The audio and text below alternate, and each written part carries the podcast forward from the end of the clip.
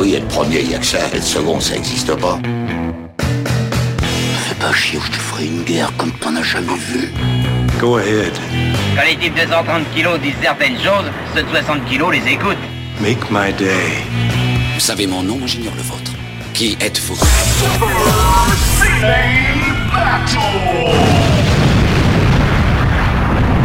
Le second, c'est un con. Super Ciné Battle, c'est le podcast où nous établissons le classement ultime du cinéma. Nous prenons vos listes de films que vous nous adressez pour les classer du meilleur au pire afin d'obtenir la liste ultime. Mon time soldier pour cette émission n'est autre que Stéphane Boulet, alias Plugin Baby. Hello papa, comment ça va? Ben, bonjour Daniel, bonjour tout le monde. Ben écoute, ça va, bien, puisque ce sont les vacances et que, mine de rien, il fait plutôt beau. Donc euh, c'est forcément assez cool à vivre. Et je suis Daniel Andreev, Camille Robotique sur Twitter, et donc vous écoutez l'épisode 37 de Super Ciné Battle. Sauf qu'on a une petite annonce à vous faire. Oui, c'est un épisode 37 un peu particulier. hein. Voilà, c'est un épisode 37, comment dire, euh, euh, qui joue avec les paradoxes temporels, nous pouvons dire ça. euh, Voilà, de- c'est de une time Daniel. capsule. En fait, ce qui s'est passé, c'est que on a eu des problèmes d'enregistrement du, précédent épisode, Des problèmes techniques, hein, pour le coup, c'est pas. euh, des problèmes techniques. Voilà. Je pense que c'est le signe qu'il faut vraiment euh, moderniser un peu notre système parce que sinon, euh, c'est la merde. Et euh, il nous est arrivé ce qu'on peut appeler une Resident Evil maintenant. on a eu un vrai problème d'enregistrement alors que je suis en train de monter. Quel, vraiment un, un truc inutilisable en fait, puisque le titre des films saute au moment où je les présente. Donc, on, on- on parle d'un film pendant 10 minutes et on pouvait pas deviner de quoi on parle. C'était peut-être un jeu en soi, mais bon, je pense que voilà, c'était un petit peu pénible à écouter pour, euh, pour le, le- chers auditeurs, quoi. Pour moi, j'ai j'ai monté 10 minutes et j'ai arrêté. Et, et du coup, on a décidé quand même de faire un épisode 37. On l'enregistre après, bien après l'épisode 38. On connaît exactement les places que vont avoir les films, donc on va pas feindre, euh, on va pas feindre là de discuter genre Hmm, où est-ce que tu mettrais euh, Iron Man au-dessus de 8 Mile, au-dessous de 8 Mile? On va pas, on va pas feindre Voilà. ça. On va, on va pas le refaire, en fait on l'a, on l'a fait, c'est gravé dans le marbre, c'est trop tard, et en plus, comme dit, on a déjà enregistré l'épisode 38 au moment où euh, on fait ça, donc c'est gravé dans le marbre, on ne peut rien changer. Même nous, vous voyez, mais, la preuve que nous, nous ne sommes là que, que des véhicules de la vérité, même nous, nous ne pouvons pas changer, regraver dans le marbre, c'est impossible. Voilà, donc Voilà. va- cette partie-là, du coup, on, on l'abordera, on vous dira le classement, mais voilà, on ne pourra plus la refaire, ça, ça n'aura plus de sens. On aurait pu, on aurait pu mettre le 38 direct et oublier le 37, mais je sais que des gens ont rigolé. Euh, Il y a des collectionneurs. Donc, euh, du coup, on a décidé de refaire l'épisode 37 intégralement. Et euh, avec toute la spontanéité, puisque euh, je te connais, euh, tu as une mémoire phénoménale pour le cinéma, mais en même temps, tu as une mémoire de poisson rouge sur tes activités. Tu Exactement. oublies, tu oublies immédiatement ce qu'on a fait. Je sais que la liste n'est plus dans ta tête. Euh, Je sais, je sais, voilà, je, je me rappelle euh, éventuellement d'un ou deux films dont on a parlé, mais c'est tout. C'est-à-dire que je ne, me- je ne sais plus les films qu'on a abordés. Euh, voilà, c'est- aussi, aussitôt qu'on l'a fait, ça m'est sorti de la tête. Enfin, ce n'était plus utile de connaître ces listes, donc finalement. Bon, je voilà. je vais t'en teaser un. Con, nichon, ah. Ah oui, putain, ah, c'est vrai. c'est cet épisode-là. Ah là là, oui, ah oui. Donc, restez. Ça Nous allons parler de- hein, celui-là. Nous allons parler de bon cinéma. de très bon cinéma. Je pense qu'on va taper. Oui, c'est ça, c'est un épisode où on tapait très très haut dans le classement dans vos souvenirs. hein. C'est exactement ça. On va juste. euh, on n'a même pas besoin de revenir sur le.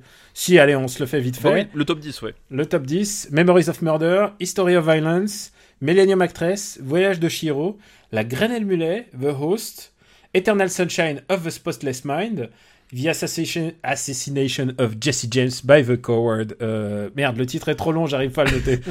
L'assassinat de Jesse James Robert par le lâche. Robert, Robert Ford, voilà. voilà. Euh, OSS 117, le retour, et après, c'est. Euh, eh, tu sais quoi, on fait les 10, les 10 suivants. Euh, Hot Fuzz, Shaun of the Dead, Ip Man, Volver, Ratatouille, Les Beaux Gosses, Monsters Inc., Matchpoint, Brokeback Mountain, donc grosse arrivée de la semaine dernière, et Apocalypto. C'est quand, Voilà. même- c'est quand même un top 20 très très furieux quand même. hein. C'est- très- du bon bon top 20 quand même déjà. là. et, ça va quand même, euh, on va quand même jusqu'au 29e, Munich, 30e Grand Torino, Up, encore euh, 31e.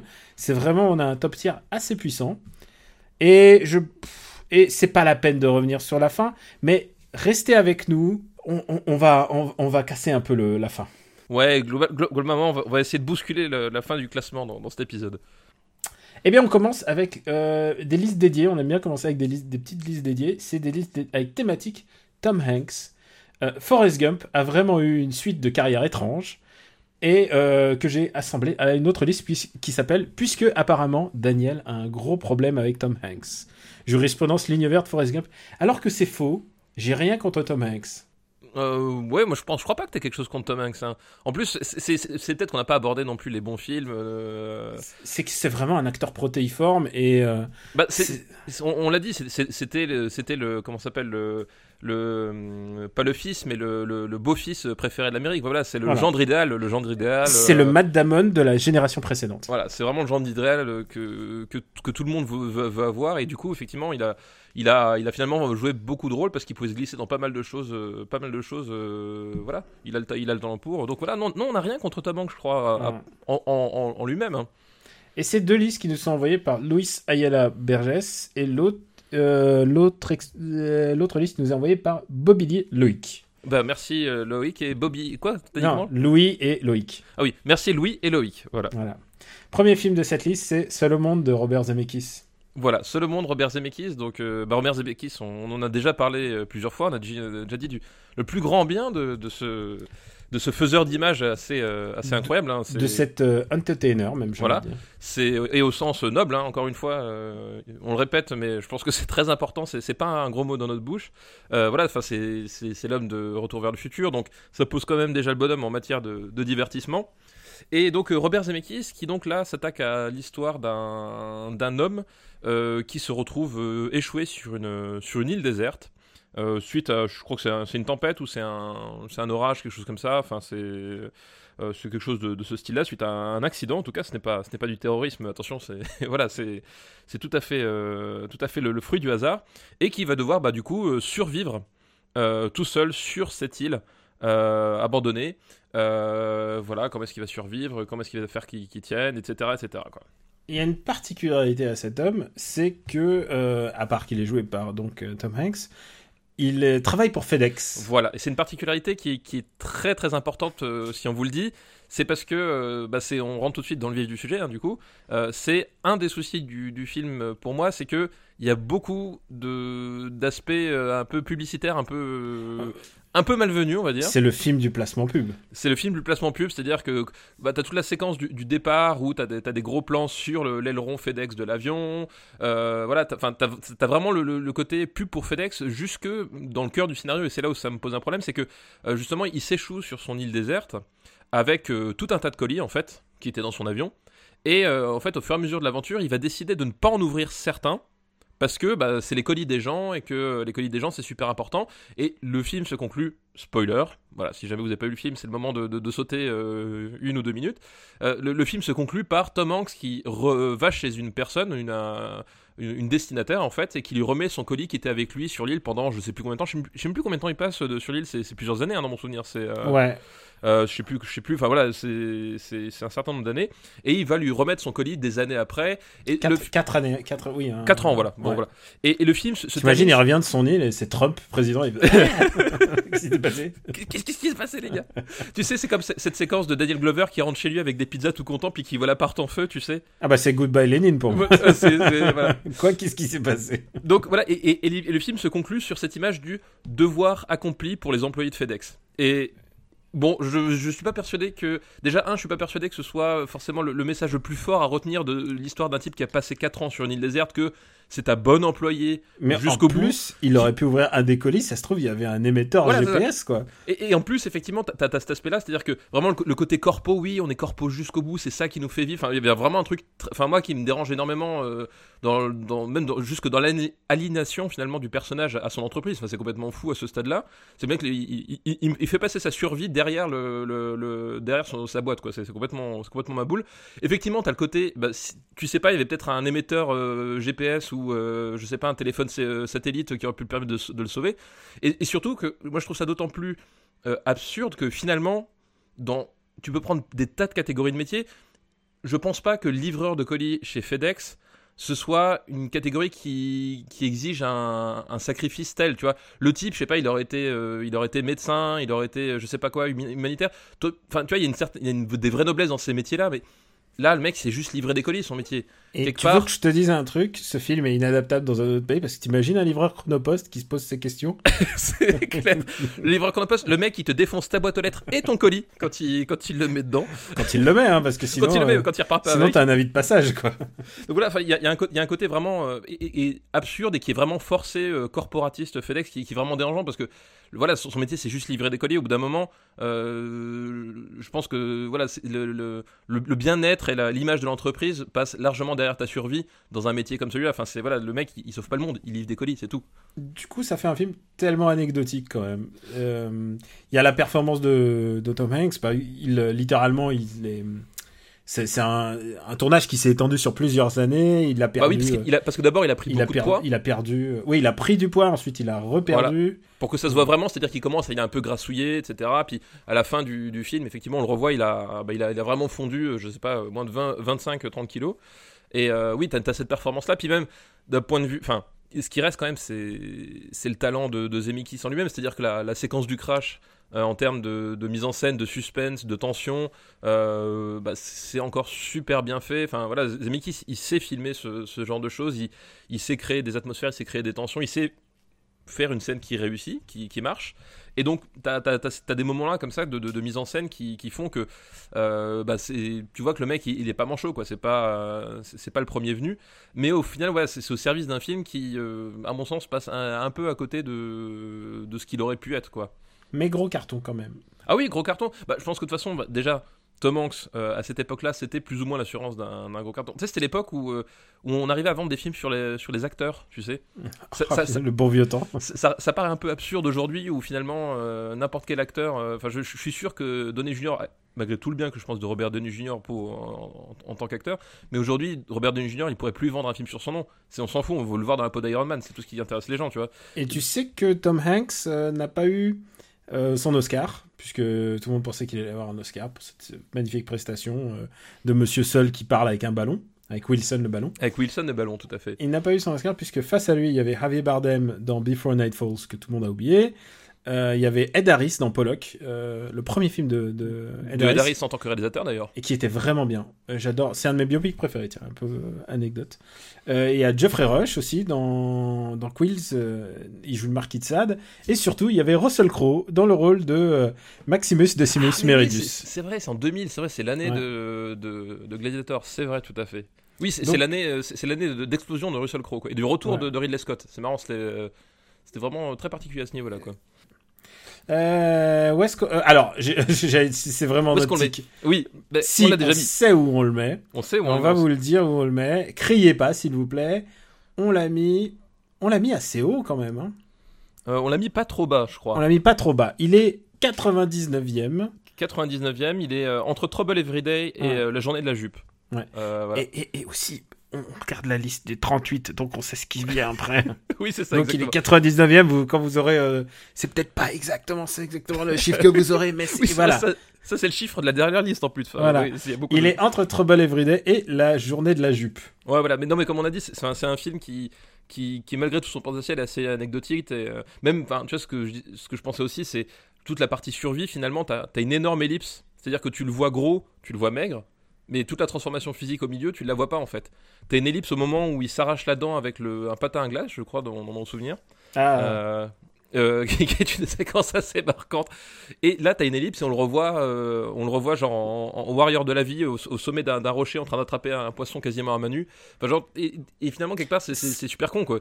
Parce que c'est la même ellipse que dans Les Naufragés avec, avec Daniel Auteuil. Puisque, Ah puisque oui, il- oui. Daniel Auteuil a eu son, oui, a eu son, seul monde à lui, ouais. Ouais, son seul monde à lui, sauf qu'il n'était pas seul au monde. En fait, il se trouvait, il se trouve sur un truc, un endroit désert, mais genre euh, trois bornes sur la gauche. Il y, a, il y a un club de vacances.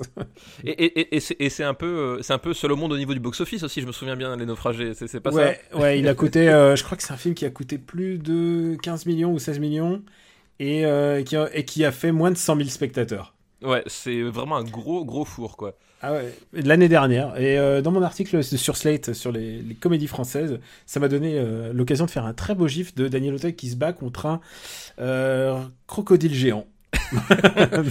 Parce que le cinéma français. Et, et- mais quelque part, je ne comprends pas qu'un film où il y a Danny Nuttall qui combat un, un crocodile géant n'ait pas fait plus d'entrées. Enfin, je veux dire, moi je, Je- paierais pour voir ça. Il y a beaucoup de choses que je ne comprends pas.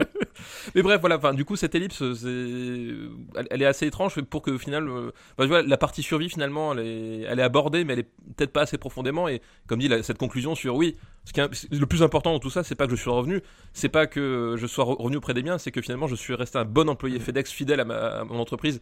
Et ça, Et ça te, c'est- dé- ça te dégoûte un peu. Bah, n- oui, à ce- à- à ce- dans ce genre de circonstances, c'est, enfin, c'est c'est complètement absurde. C'est vraiment, une, une morale qui est complètement absurde et, et qui, qui rend le, tout le film caduque.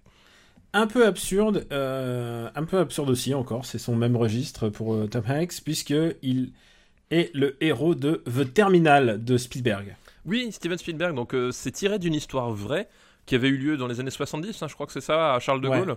Charles de- Euh, euh, dans, non, dans les années 80 et ça a continué jusqu'en 2000. Oui, c'est ça, enfin, dans les années 80. 88 à 2000. Voilà. Euh, 2006. donc euh, qui, qui avait lieu en France. Enfin, l'histoire, en fait, c'est un homme qui est en transit. Alors là, évidemment, c'est Spielberg, donc il a déplacé l'action aux États-Unis. Et puis, et puis il y, a- il y a eu un film français aussi. Ah oui, c'est vrai, exact. Avec. Oui, oui. euh, euh, Comment il s'appelle Oui, oui. Ah putain. Ah putain, j'ai son nom sur la bouche. Euh, La, la moustache, preuve qu'on Jean a pas- Rochefort. on bien- La preuve qu'on n'a pas bossé, tu vois. on on Ah, je le refait dans les conditions. Je, je garde toutes les hésitations parce que. On la refait vraiment dans les conditions du, dans les conditions du direct. Oui, c'était euh, tombé du ciel, voilà. Euh, tombé du ciel, ouais, c'est exactement. Donc, c'est- enfin, c'est l'histoire en fait d'un homme qui est en transit dans un aéroport américain et qui, le temps de son transit, en fait, il y a, il y a un putsch dans son pays euh, d'origine. D'ailleurs, là, dans, dans le terminal, je crois que c'est un pays imaginaire hein, pour, pour éviter tout. euh, oui, pour éviter. Pour éviter tout, tout, tout problème. C'est c'est un peu quelque part le. le- Tu sais, le, le problème de Spielberg, c'est que il, il évite les frictions et quand il le fait, genre dans, dans Munich ou même dans, dans le Temple Maudit, parce que dans le Temple Maudit, il va, il va très loin. Enfin, il y a des enfants qui se font frapper, on en a déjà parlé, etc. Mm. il, fi- il finit toujours par renier ce genre de film, genre ah non, j'aurais pas dû aller aussi loin, alors que et finalement peut-être mec, c'est. Alors que là Munich, Munich, c'est vraiment, ça se passe vraiment en Allemagne. hein. Oui, oui. Non, mais voilà, c'est ça. Non, mais alors que finalement peut-être qu'en creusant de ce côté-là, il aurait pu passer, enfin, il aurait pu faire des films autrement plus, plus intéressants, quoi. Il a une Mais bon, bref. facilité à, à renier son passé, euh, Ouais. Spielberg, comme il le fait avec Hook, par exemple, que, qui est très mal classé chez nous, je le rappelle, par ta faute. Euh, Euh, mais, mais, je encore suis trop, complète- encore trop, rappelons-le, rappelons-le. Encore quand trop même, les- Encore beaucoup dans- trop mais, mais lui-même le renie et il a une facilité. euh, c'est le propre de Spielberg, je pense, c'est qu'il sait euh, pisser avec- dans le sens du vent, quoi. Voilà, mais on, a, on a déjà dit, Spielberg, son don à jamais, c'est tout, en tout cas sur sur ces, ces belles années, c'était de, de, de, de capter euh, en, en quoi son, en quoi le public euh, croyait et en quoi le public, enfin, avait besoin, quoi. Et euh, je pense que c'est, enfin, à mon avis, il doit juger lui aussi sa filmographie à cette aune-là, Mhm. c'est-à-dire que s'il a rencontré le, un large public, parce que c'est son, enfin, il fait, il veut pas faire de film de niche, Spielberg. S'il a rencontré un, un- un large public, c'est il sait que son, son film est réussi ou pas en fait. Et je pense que c'est vraiment son compas lui, et c'est ce qui fait qu'effectivement, il va renier très facilement des films qui n'ont pas marché ou qui sont un peu trop bizarres, un peu trop à la marge, parce qu'il en a fait aussi, hein, on, en, a parlé. Donc voilà, je pense que c'est voilà, ça l'astuce. Mais bref, du coup, euh, revenons à The Terminal, donc. euh, pas de contenu politique, euh, voilà, tout, tout est bien lissé de ce côté-là. C'est le temps, donc ce personnage, en fait, il y a un putsch. Son pays, enfin, en tout cas, l'État, euh, l'État en tant que tel, euh, l'État politique de son pays n'existe plus. Et donc, euh, il ne peut pas sortir de la zone internationale parce que, bah, tout simplement, il n'y a plus d'ambassade, il n'y a plus de, de gouvernement, il n'y a plus de papier, il n'y a plus rien, son passeport ne vaut plus rien, donc il va se retrouver coincé pendant des années dans cette zone internationale, de, enfin, de, de la zone internationale de, de, de l'aéroport, quoi. Et c'est aussi simple que ça. Et il va tomber amoureux de Catherine Zeta-Jones. Mais comme nous tous, j'ai envie de dire, comme nous tous, il a quand même de la chance que euh, Catherine Zeta-Jones traîne dans le coin parce qu'il il aurait pu tomber sur bien pire.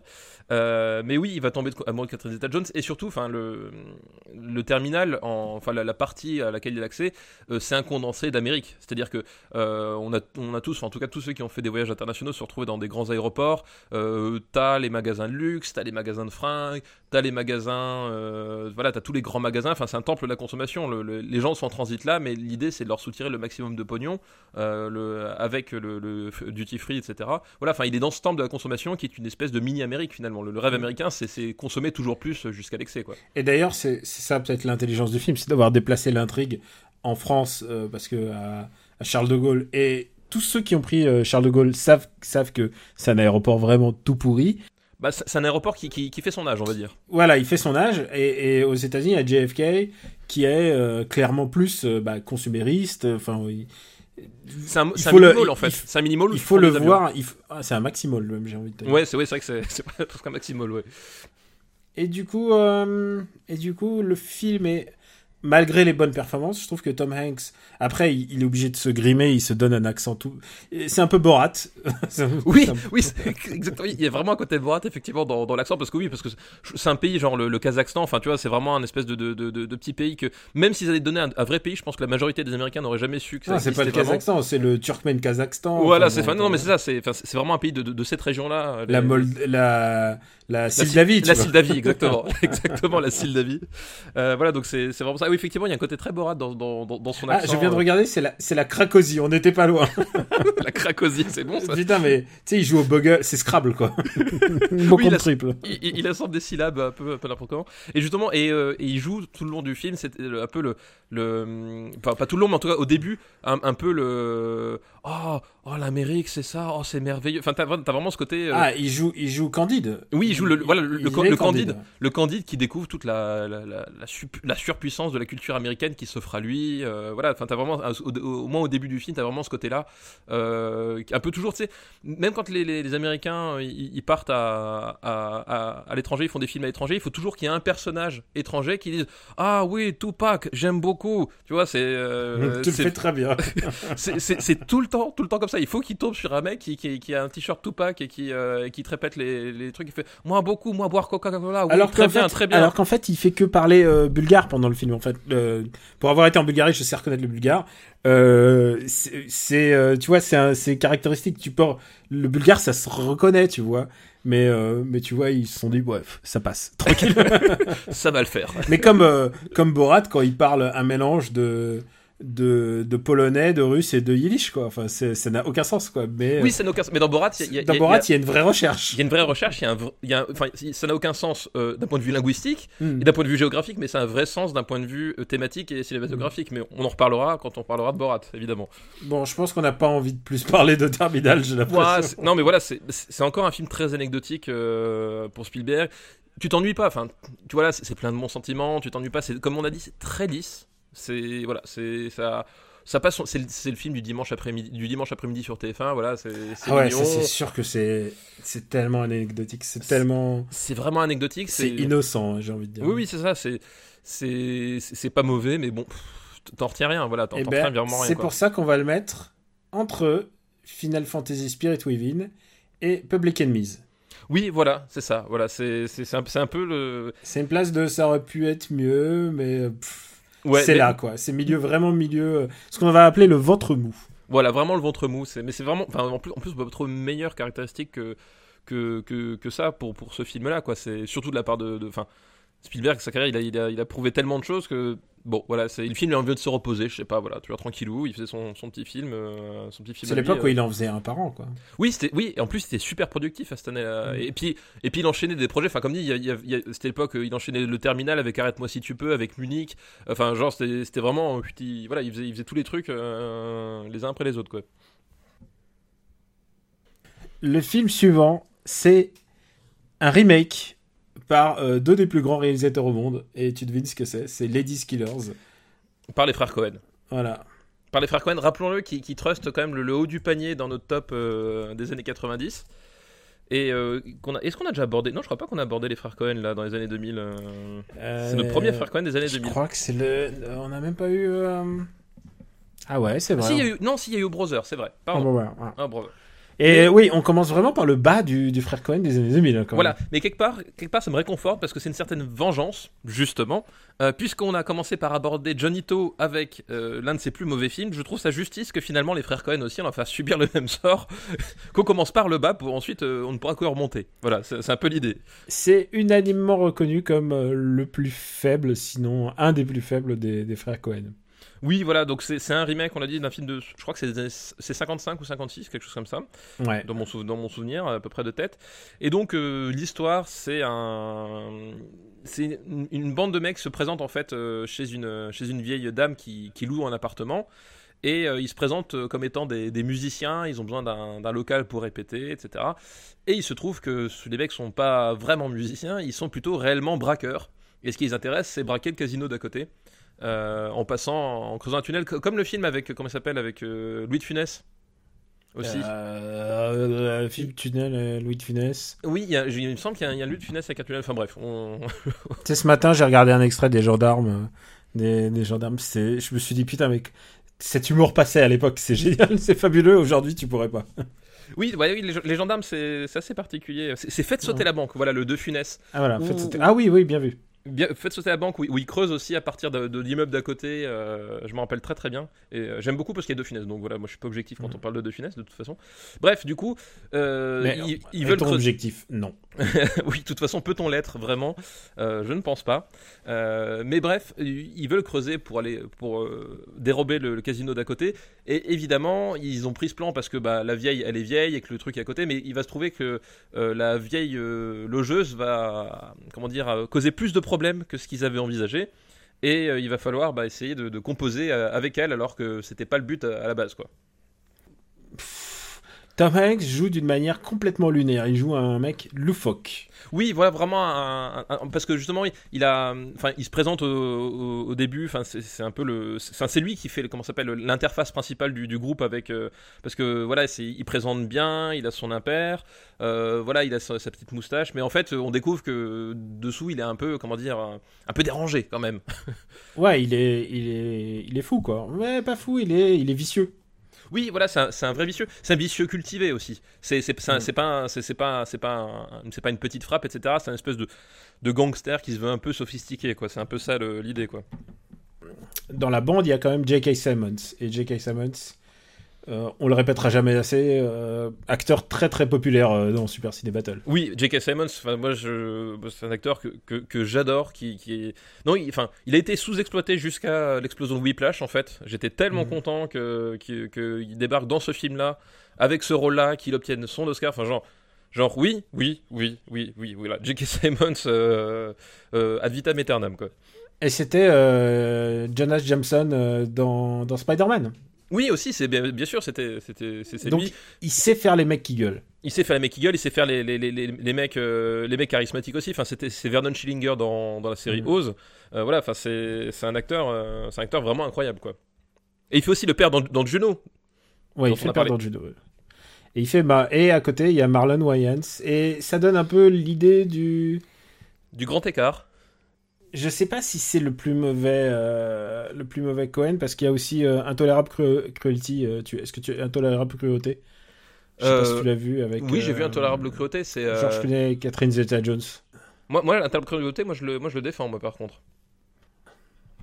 moi je trouve que là on est quand même dans le lot tiers de la carrière de, de des frères Cohen et en même temps c'est c'est pas nul hein c'est juste c'est c'est Bah, c'est, on, peut, on peut le zapper si on se fait la, la rétrospective. On peut zapper, moi je trouve que ça va un peu plus loin que ça, parce que je trouve que c'est un film qui, qui est assez poussif sur un peu tous les aspects, c'est-à-dire que euh, il y a beaucoup de moments qui sont censés être drôles, qui sont vraiment forcés.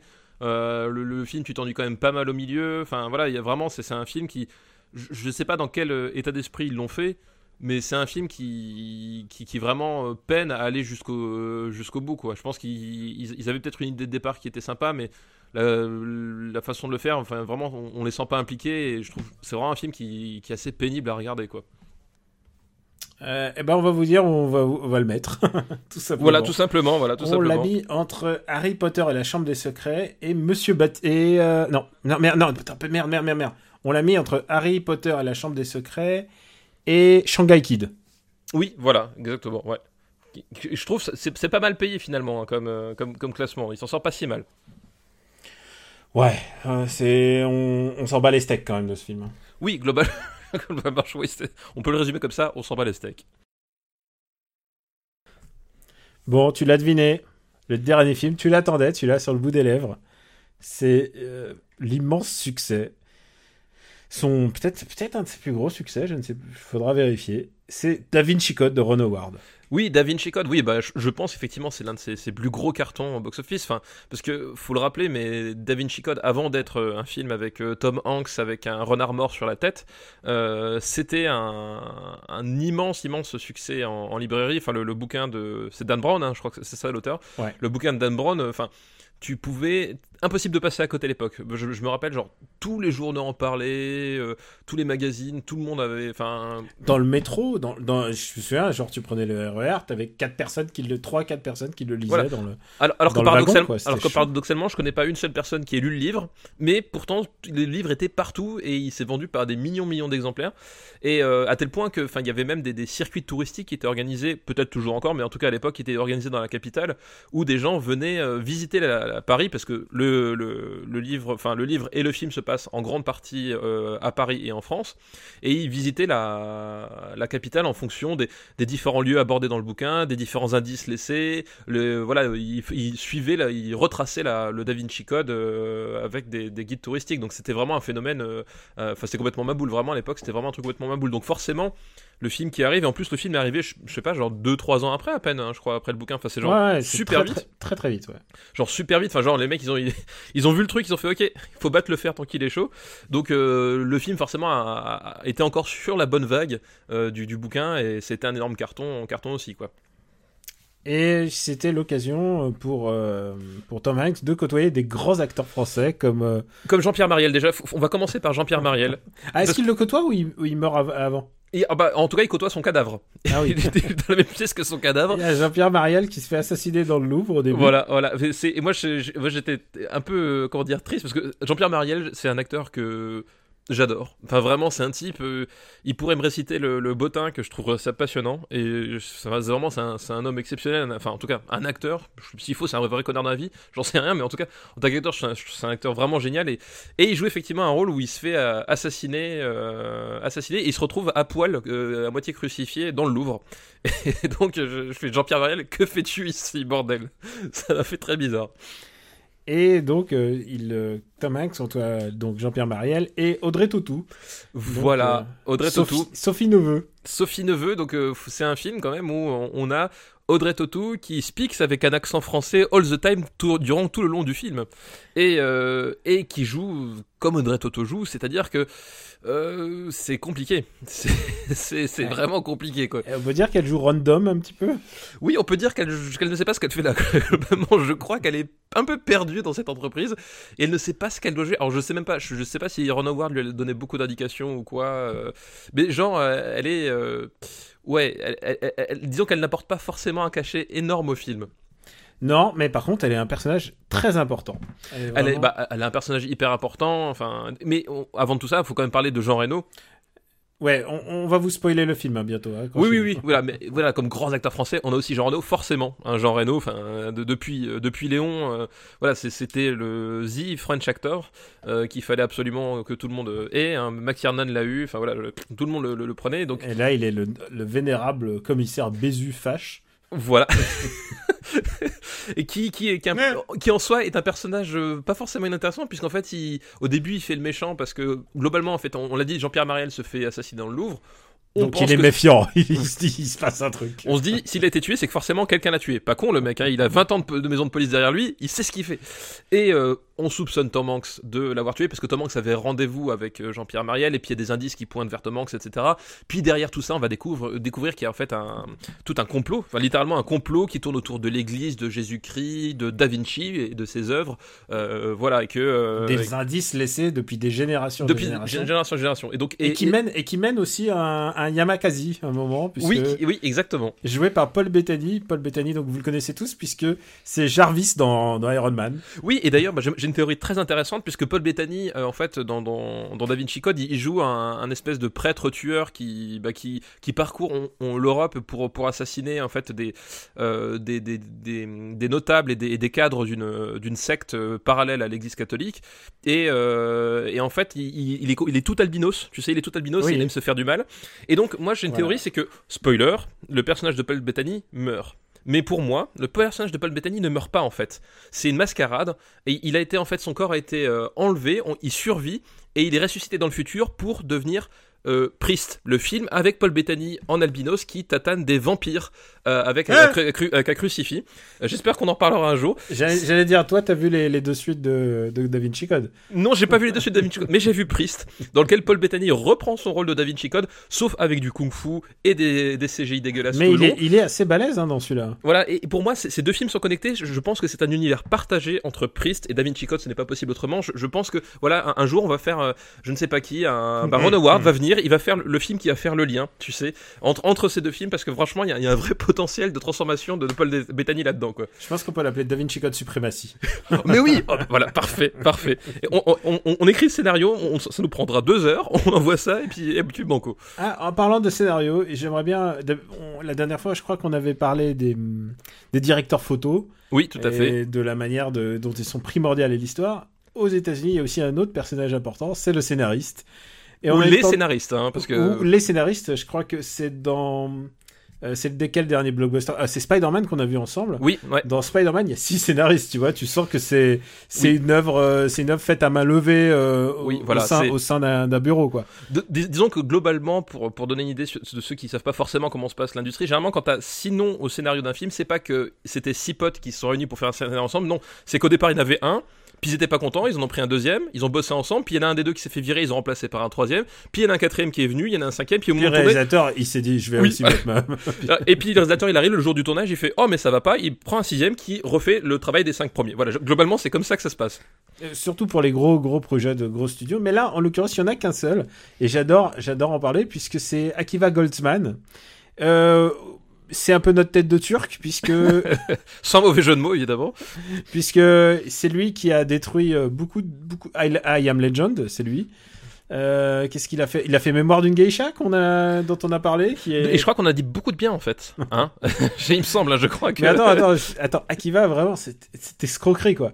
Euh, il a fait le hum, Batman Forever, c'est lui. Euh, oui, Batman En fait, il a fait, c'est il lui, a fait, oui. il a fait euh, 4 ou 5 films de Joel Schumacher, en fait. Oui, c'est ça. Et puis il a Ouais. fait. euh, le droit de tuer, tu vois, tout Plus tard, il a fait. C'est lui qui a fait le- l'inénarrable Jonah X aussi. euh, le Jonah, scénario. ah, Jonah X, oui, bah très, oui. très, très, très bon. Et, et d'ailleurs au cinéma, c'était. très bon. Et, et d'ailleurs, c'est- vous voyez, donc c'est quand même un type qui a un CV très impressionnant, qui, qui, qui sait bien son métier de scénariste. On va d'ailleurs en parler pour le Da Vinci Code plus en profondeur. Mais je vous encourage parce que cet été, il, il a fait le scénario de La Tour Sombre. Et vu la gueule du Ah, trailer, putain, je- fait mal au cul, quoi. et vu la gueule du trailer et, et de la promotion, je pense que La Tour Sombre, scénarisée par ce mec, ça ne peut être qu'un très grand moment de cinéma. Et je pèse mes mots. Et il a travaillé souvent avec euh, Ron Howard, puisqu'il a fait euh, Beautiful Mind. Donc, Oui, euh, Oscar, Oscar. Beautiful Mind, c'est un homme d'exception, c'est ça, avec Ouais. Russell Crowe. Russell Crowe Ouais, tout à et... fait. Ah, bon, et, et, et j'ai oublié la fille, avec Russell Crowe. Mais je crois que moi, moi mon, mon scénario préféré de, euh, de, de, de, de Akiva Goldsman, c'est quand même euh, Le droit de tuer. Ah je sais ouais pas si tu l'as vu, Le droit de tuer. Non, mais Ah, c'est- une blague, Daniel. Ah, d'accord.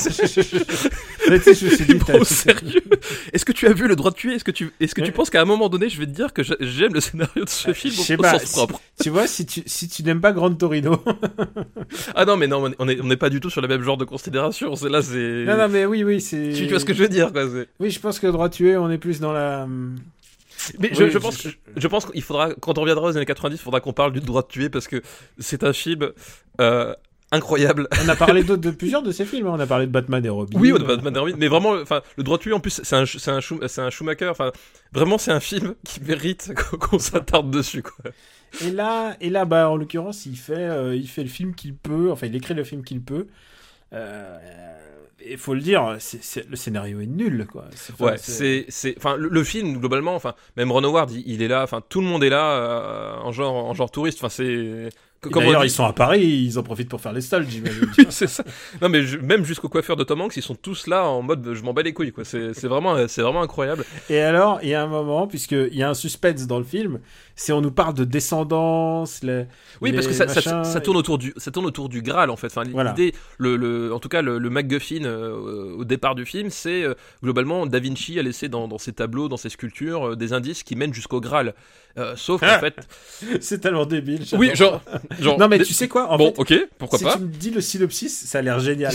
Et le problème, c'est qu'à l'exécution, c'est quand même super naze. Oui, parce qu'en plus les énigmes, les énigmes en fait, enfin, je sais pas, dans le bouquin apparemment dans le bouquin c'est quand même beaucoup mieux rendu, mais en tout cas dans le film les énigmes, elles sont, vachement expédiées et du coup, tu, sais, tu comprends pas en quoi, où est le mystère réellement, parce que les mecs, ils arrivent, ils, font deux, trois déductions, ils, ils trouvent, ils passent à autre chose. Enfin, t'as vraiment un côté, euh, genre, ok, très bien, c'est super évident. Enfin, il y a un truc, c'est très, très, très mal rendu.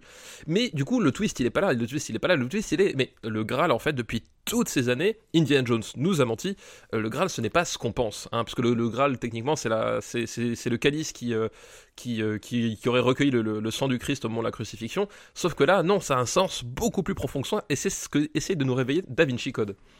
Et euh, et il y a un gros twist. Oui, il y a un énorme twist. Bon, spoiler là, les amis. il y a un énorme twist. C'est qu'à un moment, on nous parle de descendance, des héritiers de Christ, de de la probable héritière du Christ. Il n'y a Genre et- Marie-Madeleine. Marie Madeleine, et il n'y a qu'une seule personne féminine dans tout le film. Voilà, non mais c'est ça, c'est- c'est- c'est-à-dire que, rappelons, le film dure 3 heures. Imaginez 3 heures de votre temps que vous ne reverrez plus jamais. Et puis à un moment, voilà. Tom Hanks se tourne vers Audrey Tautou, il lui fait, il lui fait Sophie, Sophie, Sophie Neveu, vous êtes l'héritière du Christ. Et là, elle le regarde et elle lui fait, ah bon? Family. mais c'est littéralement ça. Et, et, et, et, C'est une bêtise, putain. et- et surtout, voilà, comme, on- comme on dit, c'est tellement mal écrit que, euh, en gros, on, on te révèle pile au milieu du film. C'est-à-dire qu'au bout d'une heure trente de film, quand la plupart des films sont déjà finis, là, ils commencent à peine à te révéler le truc et ils te disent, oui, le, le fils a un, un ou une descendante. Et puis là, d'un seul coup, tu regardes le casting, tu fais, mais en fait, il y a qu'un seul personnage féminin de tout le film. Donc, genre, c'est elle. Mais non, ils vont quand même passer 1h20 derrière à ménager le suspense et à genre à te révéler à, à- à 10 minutes de la fin, genre on s'en doutait trop pas que c'était la seule fille du casting, la fille du Christ. Genre-. Genre, c'est absolument nul. Enfin, c'est amené avec des, des, des, des sabots, mais même, même pas moi, je marche, je marche comme ça euh, avec des sabots. quoi. C'est hallucinant. Et alors, on va vous dire, c'est le film le moins bien classé de cet épisode. Oui, oui, c'est un film. euh, oui, c'est c'est un film qui est très mal. Enfin, il, il est, il est pénible à suivre. Enfin, c'est super chiant, c'est super con. euh. On l'a Euh. mis entre Wickerman et Garden State. Voilà. Et je pense que C'est gravé dans le marbre. Je pense que c'est- gravé dans le marbre. Mais ça veut, dire faut. qu'il- ça veut dire qu'il est à deux places seulement, 10 no good quand même. Voilà, mais c'est du même acabit hein, quasiment. C'est vraiment. euh, Trois places de Daredevil. Non mais vraiment, est-ce que t'as un seul moment de, de Dan Vinci Code que tu sauverais toi? Ah bah oui, à ce moment-là où elle fait Ah bon? Et là, ça m'a vraiment fait rire. Oui, c'est ça.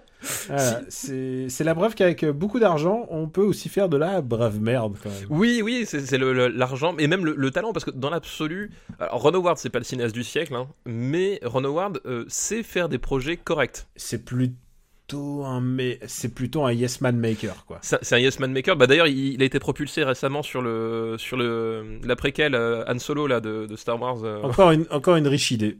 Encore, je, je pense que le projet va être très bien parti. Il est parti sur des rails qu'il faut. Voilà. Mais Ron Howard, disons que c'est- vraiment pas un grand cinéaste, euh, quoi que ce soit, mais il, Parfois, il parfois, a des il- éclairs. Voilà, il sait, il sait mener certains projets euh, à, à bout. Bah, ne serait-ce que, on reprend Tom, Tom Hanks, Ron Howard, euh, voilà, le Apollo 13, c'est un film tout à fait correct, quoi.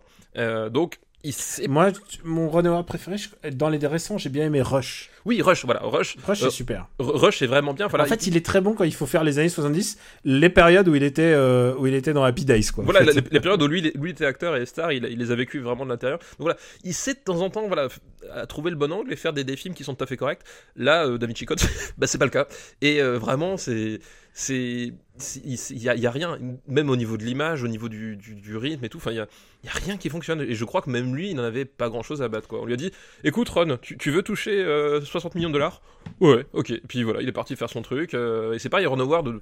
Voilà, il y, a- il y a des scènes de, de- de violence. Moi, ma scène préférée, c'est peut-être c'est quand Paul, Bettany, tu sais, ce, ce- il a une Ninja. espèce de, il, il a une espèce, comment ça s'appelle de, de d'armure, enfin de, Non, pas une armure, de, il a une- de, chaîne autour de côte. Voilà. du corps, ouais. Voilà, il a une chaîne autour de la cuisse avec des pointes parce que parce qu'il souffre, tu vois, c'est ça. Non, pour se faire souffrir. Pour se- bah oui, parce que pour se faire souffrir, pour- c'est c'est c'est c'est- la flagellation euh, fa- façon façon SM. C'est la pénitence. Quoi. Et, et c'est ma scène préférée du film, c'est quand il retire la chaîne et qu'il la place sur l'autre cuisse. Et voilà, Paul Bettany à poil qui se fait souffrir en se faisant saigner la cuisse. C'est mon moment préféré de tout C'est- Da Vinci Code. En, en albinos. En albinos, rappelons-le, en albinos. C'est hilarant, c'est hilarant. Euh, ben on remercie euh, Loïc et euh, Loïc et Louis pour, Loïc et Louis pour, pour, leur, pour leur pour liste. leur liste. Tout à fait. On les remercie une deuxième fois, puisqu'on on les refait, refait Oui. une deuxième fois. C'est- c'est peut-être les gens qui ont été le plus remerciés de tout Super Ciné Battle. Je sais pas si tu te rends compte du coup.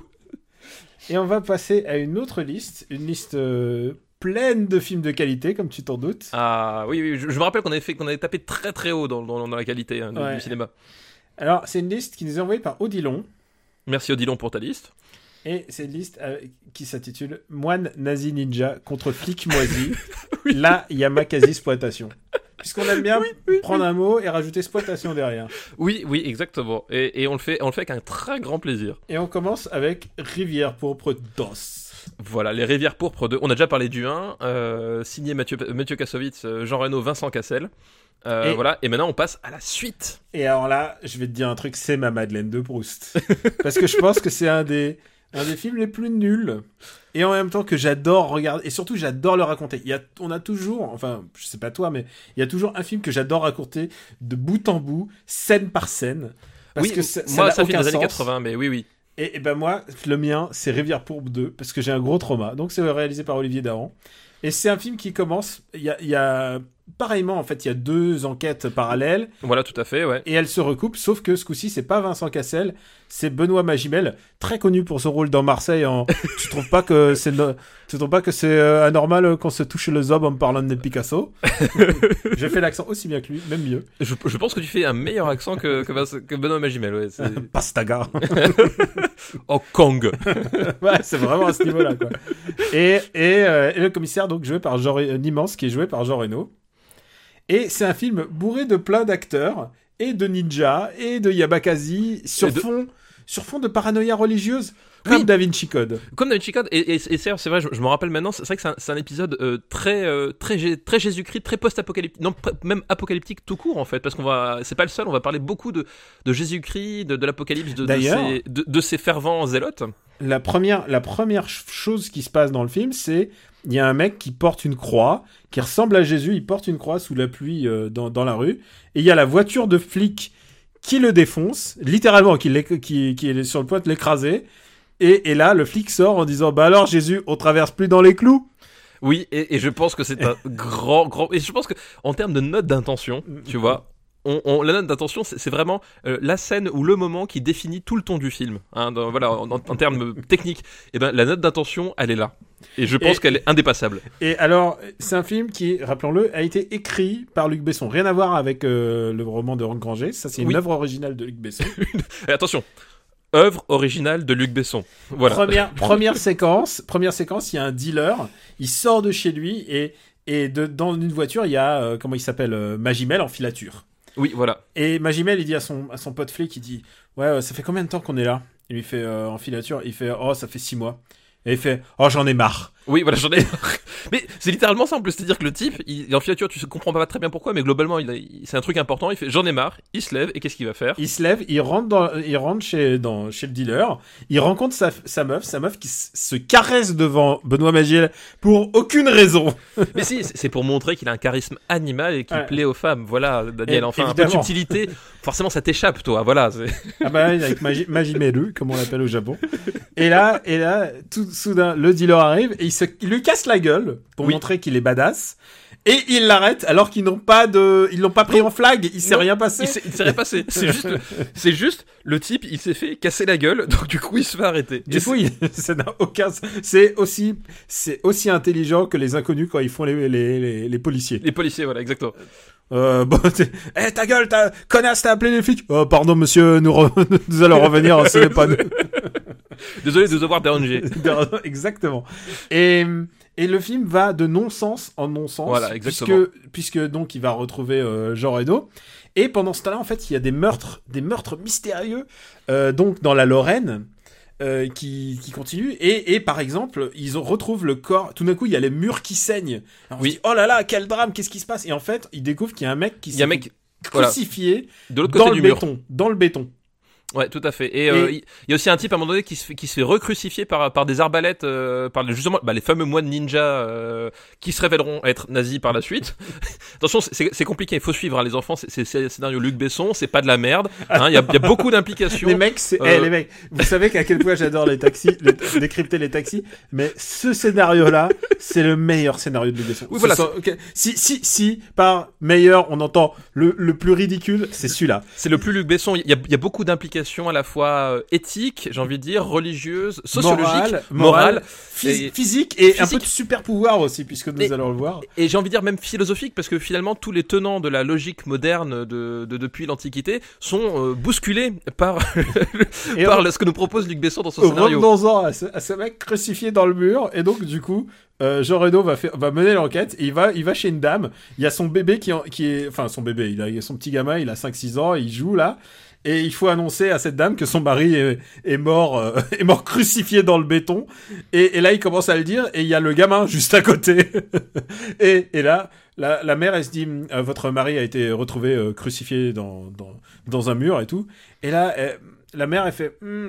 Et là, elle prend son gamin et fait euh, va, va, va manger du Nutella, mon petit. Tu vois, c'est- à ce niveau de. Hmm, ça, tout ça a été bien préparé, quoi. Tu vois, il y a, y, a, y a plein de liens logiques qui sont vraiment bizarres. Et donc, euh, le petit gamin, il va jouer. Il va jouer. Ensuite, il, il rencontre Johnny Hallyday, qui est borgne et qui lui donne des indices super importants pour son enquête. Oui, le, le Deus Ex Hallyday. Exactement. Deus Ex Hallyday, tu sais pas quoi faire dans ton scénario, tu Et rajoutes à Johnny Hallyday. Et en fait, on le comprend, et attention, et attention, attention, c'est à se pisser de rire, c'est qu'en fait, les ninjas, là, les, les, les moines ninjas, pour aucune raison particulière, sont décidés à tuer euh, 12 personnes qui sont en fait des potes et qui portent les, exactement les, Les mêmes prénoms des 12 apôtres. prénoms que Voilà. les apôtres de Jésus. Ce, Non, qui mais- est, ce qui est, genre, quel est le facteur chance que 12 mecs dans une même secte portent les 12 mêmes noms que les apôtres? Putain Je viens de taper mon micro tellement je trouve ça con. Et, et c'est génial parce que du coup, il va aller chercher, il se dit, bon, il faut aller chercher. Combien il y a de, combien il y a de Barthélemy dans la Lorraine Mais et tu sais, quelque part, je me dis, est-ce que que- quelque part, on n'apprendrait pas à un moment donné que, que dans Da Vinci Code, en fait, le commissaire Fache n'est autre que le commissaire Niemans qui, qui a déménagé, qui a changé de nom. Oh, mindfuck T'as vu ça On n'y avait pas pensé au- lors de premier enregistrement? Mais oui, c'est évident, c'est évident, C'est évident que c'est évident. Ah C'est- putain, Bézufache. Bézufache. En fait, c'est, c'est, Commissaire Niemans, c'est la, même personne, le même personnage. Et donc c'est génial parce que parce que Jean Reno, il va au supermarché parce qu'il y a un des mecs et il va dans le dans le bureau là les caméras surveillance et il y a un mec qui s'appelle Barthélemy et qui s'occupe du rayon je sais pas du rayon du rayon surgelé quoi. Et là tout d'un coup il y a les ninjas qui arrivent pour le tuer et là il prend le micro il fait cours Barthélemy cours T'imagines les, les, les flics comme ça, les flics de Lorraine, on leur dit, les gars, prenez l'annuaire, cherchez-moi tous les Barthélemy du département, s'il vous plaît. ça n'a aucun sens et en plus pourquoi on les tue on sait pas vraiment Non, parce que parce qu'en fait, c'est ça qui est merveilleux, c'est qu'en fait, c'est que ça n'a aucun rapport avec le, le, le projet final Oui. du méchant Et, et c'est ça qui est c'est qu'en fait, si tu regardes bien tout le film, c'est que euh, t'as tous ces meurtres qui finalement, le, le méchant, il aurait pu mener son projet sans, et de toute façon, la résolution du film n'a pas besoin des deux héros. C'est-à-dire que c'est un film, euh, en fait, le méchant, il aurait, il aurait fait son truc dans son coin sans tuer personne, ça n'aurait rien changé pour... Et on, va vous Personne. et on va vous expliquer pourquoi, parce que j'adore expliquer ce film, putain Alors, ce qui se passe, c'est qu'à un moment, il, il y a une clé euh, pour, qui mène à une porte secrète. On sait pas où en Lorraine, mais la ligne Maginot n'est pas loin. La ligne Maginot. Bah, D'ailleurs, enfin, après je parlerai de ma scène préférée quand même, qui est liée à la ligne Maginot. Euh, Attends, Maginot, attends, attends, Voilà, bah, attends, il y a, je veux- mais il y a je veux plein de trucs quoi. Je vais parler de Serge Riaboukine qui joue, qui joue sans doute un collabo avec la secte ennemie. Et, et hum, Magimel et, euh, et Niemans vont le voir. Et ils lui montrent la clé que eux ont volé. Que ont volé. Et là, et là Serge Riaboukine voit la- il joue le, le prêtre. Il voit, la- il, voit, il voit la clé. Il fait Mais c'est pas possible. C'est nous qui l'avons la clé. Et la porte ne doit pas être ouverte avant minuit. Oups, boulette Genre le mec il vient de... Oups, boulette Et là, devant sa connerie, il se suicide. Ça n'a aucun sens. Et les, les ninjas sont super puissants, ils résistent aux balles, on ne sait pas pourquoi. Et à Oui. la fin, on le sait, c'est parce qu'ils étaient sous amphétamine qui, Oui, font, rési- qui font résister euh, visiblement les, les armes à feu, ça les rend insensibles. Voilà, bah, c'est peut-être finalement euh, lié lui aussi à Wonder Woman, le film, où euh, où il y, a un- y a un peu le même trip de, de super soldats avec des amphétamines. On sait pas, tu vois. Y a, je pense que tout ça c'est un grand univers partagé, Daniel, et que nous ne faisons que, que frôler la surface. Ce serait tellement bien que Wonder Woman débarque dans, dans pour deux. Pour deux, ce serait génial. Et alors, il rentre dans le, la ligne Maginot dans laquelle, et alors, et attention, Oui, Euh, et là, merde, voilà. Il y a le grand méchant et le Et- grand méchant Et là ça, là, ça fait vraiment mal au cœur parce que parce qu'il est joué par Christopher fucking Lee. Voilà. Christopher Lee paix à son âme. Christopher Lee, enfin, c'est- la figure emblématique du, du cinéma fantastique et d'horreur. Enfin, euh, voilà, C'est- un immense acteur. C'est bon, il, il a, il a joué le comte Doku aussi, mais bon, on s'en fout. Oui, Mais- il, a, il a joué un, un super méchant dans James Bond. Il a fait beaucoup de trucs, mais bon, c'est quand même un, un type euh, genre emblématique euh, du, cinéma et genre tu, le vois en, grand méchant des Rivières Pourpres 2 tu fais mon dieu Et donc, et donc, il arrive dans la ligne Maginot. Il ouvre un bouquin, si je me souviens bien, et le fait d'ouvrir le bouquin, oui ça déclenche un truc qui inonde la ligne Maginot. voilà C'est ce que tu expliquais, c'est-à-dire que quoi qu'il arrive, quoi qu'il arrive, les méchants allaient mourir en, en Oui. mourant comme des débiles. me rend tout seul en plus Alors- C'est, c'est Magimel et Reno n'ont servi à rien dans l'histoire, sauf à un moment, il y a l'eau qui arrive euh, contre eux, et là il dit oh non putain la porte est bloquée, comment faire? Et là Ma- bah, Magimel évidemment, dit à. Jean Reno, il dit prends une amphétamine Et il prend l'amphétamine, visiblement l'action est immédiate, ils arrivent à ouvrir la porte et ils sortent de la ligne Maginot qui est complètement inondée, les méchants meurent, et c'est tout. et, moi ce que j'aime bien c'est que euh, t'imagines quand même euh, le- les braves soldats français hein, qui euh, au, moment de- de l'entre-deux-guerres se disent on va construire la ligne Maginot mais au cas où on va stocker des euh, lacs secrets sous la terre pour tout inonder parce que voilà. Non mais d'où elle vient cette flotte et quelle était la raison de cette Oui, flotte oui, à, la, quelle, à la base quelle idée Qu'est-ce que de, ça de vient faire, foutre de faire en sorte que la ligne Maginot soit inondable Oui, Genre, ça que- quel est pourquoi genre, on sait bien qu'elle a, été vaincue facilement par les Allemands, mais lui Même pas- donner- En fait, ils l'ont contourné. Hein. Spoiler, ils sont passés à côté. voilà, ça n'a pas posé de problème. quoi. ils ont passé au-dessus, ils ont fait oups là. Et je pense que c'est le meilleur film d'Olivier Dahan. Ah oui, non mais je pense aussi que ça fait partie de ses meilleurs films. C'est non mais moi, voilà, je disais ma, ma scène préférée, c'est à un moment donné, t'as- t'as Jean Reno qui poursuit en voiture euh, ces, ces- ces fameux euh, moines ninja nazis euh, en- sous amphétamine, et à un moment donné, Hein? Tu sais pas pourquoi, à- genre littéralement à- à- dans un virage dans la forêt, il y a une tourelle qui sort du sol, donc a priori une tourelle de la ligne Maginot, j'imagine, avec des, des armes automatiques qui se met à canarder, canarder. Ça, je sais pas, ça, ça dure deux minutes sur la bagnole de Jean Reno. Jean Reno n'a aucune égratignure. La tourelle rentre sur le sol, rentre dans le sol, aussi, euh, comment dire, aussi euh, subrepticement qu'elle était apparue. Et Et il n'enquête pas. Il Il n'enquête enquête pas Et personne enquête. Le mieux, c'est que t'as tous ses collègues qui viennent, mais genre, t'as, tous les flics qui débarquent. Oh, qu'est-ce qui s'est passé? Oh, bah là, il y a une tourelle qui est sortie, elle m'a tiré dessus, elle a failli me tuer. Et genre, déjà, ça, un, ça n'inquiète personne. C'est-à-dire que personne se dit, ouais, ok, la tourelle est sortie toute seule. Qu'est-ce qui l'empêche de ressortir maintenant que tout le monde est là? Et Ça n'inquiète personne. surtout, il y a peut-être des enfants qui jouent dans la Oui, forêt. oui, mais c'est- genre- et donc tout le monde s'en bat les couilles et ils font bah bah tant pis ils se sont échappés et personne n'enquête sur cette putain de tourelle qui est sortie du sol. Pourquoi comment on ne saura jamais. c'est c'est incroyable. Spoiler, euh, ce film est classé très bas, mais je l'aime. Oui voilà. C'est, c'est, un nanar. C'est vraiment un nanar, et dans le sens, le nanar dans le sens essentiel du terme, c'est-à-dire qu'il ne voulait pas être un nanar, et effectivement, c'est tellement nul que ça en devient génial. oui parce qu'il faut pas oublier que c'est- enfin c'est la suite des Rivières Pourpres et il y avait quand même derrière une, ambition de cinéma français de genre euh, qui, qui, était euh, comment dire voilà c'est- c'est-à-dire ouais nous aussi on peut faire des, polars un peu rugueux à l'américaine tu vois. Enfin c'était vraiment ça le, contrat de départ quoi. Et, euh, et le truc c'est c'est c'est c'est c'est l'apocalypse du cinéma littéralement quoi On l'a mis juste au-dessous de Die Another Day et euh, des Larmes du Soleil. voilà et je pense que c'est une bonne place pour pour ce film euh, psychotronique Ah, je, euh, je ne saurais trop. Si vous voulez vraiment un nanar, ça, c'en est un, un authentique, quoi. Et il est un nanar XXL. Oui oui voilà c'est ça mais en plus ça coûtait une tonne de pognon c'est- les meilleurs c'est c'est genre c'est les types ils font tout pas comme il faut vraiment ils cochent toutes les cases euh, à l'envers enfin c'est faut le voir pour le croire quoi Mais ils sont, mais ils sont entrés dans leurs frais, hein, quand même. ah oui bah, je- oui ça, ça, ça- Succès box-office. euh, ah c'est pas parce que tu fais un film de merde que ça marche la- pas ça n'a rien à voir À la, à la Besson, c'est-à-dire, il sait quand même faire un succès. Mais, mais, mais, mais. enfin on dit ça mais attends attends de voir Valérien Attends, va- attends, attends, attends, attends. Hold that thought, comme on dit. Deuxième film de la liste d'Odilon. C'est Taxi 2. Eh oui Taxi 2 euh, Con nichon. Wow. Voilà, Con Nichon A, donc c'est le taxi raciste envers euh, les euh, japonais, euh, qui sont tous des ninjas, et qui, voilà, et, et je pense que ce, ce film a fait souffrir beaucoup d'enfants asiatiques, parce que, Alors- pas seulement japonais, mais juste le, le fait d'être vaguement asiatique, même au, au quatrième degré, ça a suffi à ce que dans toutes les cours d'école, on leur dise Con Nichon A. Alors j'ai été justement au moment de sa sortie de ce film sur la Tour Eiffel puisque je faisais la visite guidée de Paris à un pote. Un pote venu du Japon. C'était sa première fois en France. Ah, il Et- n'a pas regretté, Et j'imagine. il y a plein de petits gamins qui sont arrivés en lui faisant condition A, condition A. Et, et il m'a dit, ah, c'est plutôt sympa comme accueil. J'ai fait, non, non, Laisse-moi t'expliquer ce qu'il y a derrière. énorme carton pour Taxi 2. Qui est Et, la suite de Taxi, hein, attention. et et j'aime rappeler que, euh, quand même, il y a un truc dans ce film, c'est que c'est le plus bête, c'est le plus con et c'est le plus raciste. Et c'est donc un peu le meilleur, en fait. Oui, voilà, exactement. C'est que le jour où ils ont décidé que ça devait être moins con, moins raciste, moins bête, bah c'est devenu moins bien, simplement. ça fonctionnait pas de la même façon. C'est effectivement, je, je pense, c'est le taxi où ils sont allés au bout du concept et euh, comme tu comme tu dis, ils sont vraiment allés à fond dans tout leur truc et que finalement c'est c'est ça qui fait que le, le- c'est le taxi sous sa forme finale quoi. Enfin, c'est voilà, c'est celle euh, c'est celle dans sa forme finale. C'est vraiment ça quoi. C'est euh, c'est un film qui qui vraiment hallucinant de conneries mais genre c'est un point qui qui, qui dépasse l'entendement. alors, quand, quand la connerie est maîtrisée par Bernard Farcy, c'est quand même très réjouissant.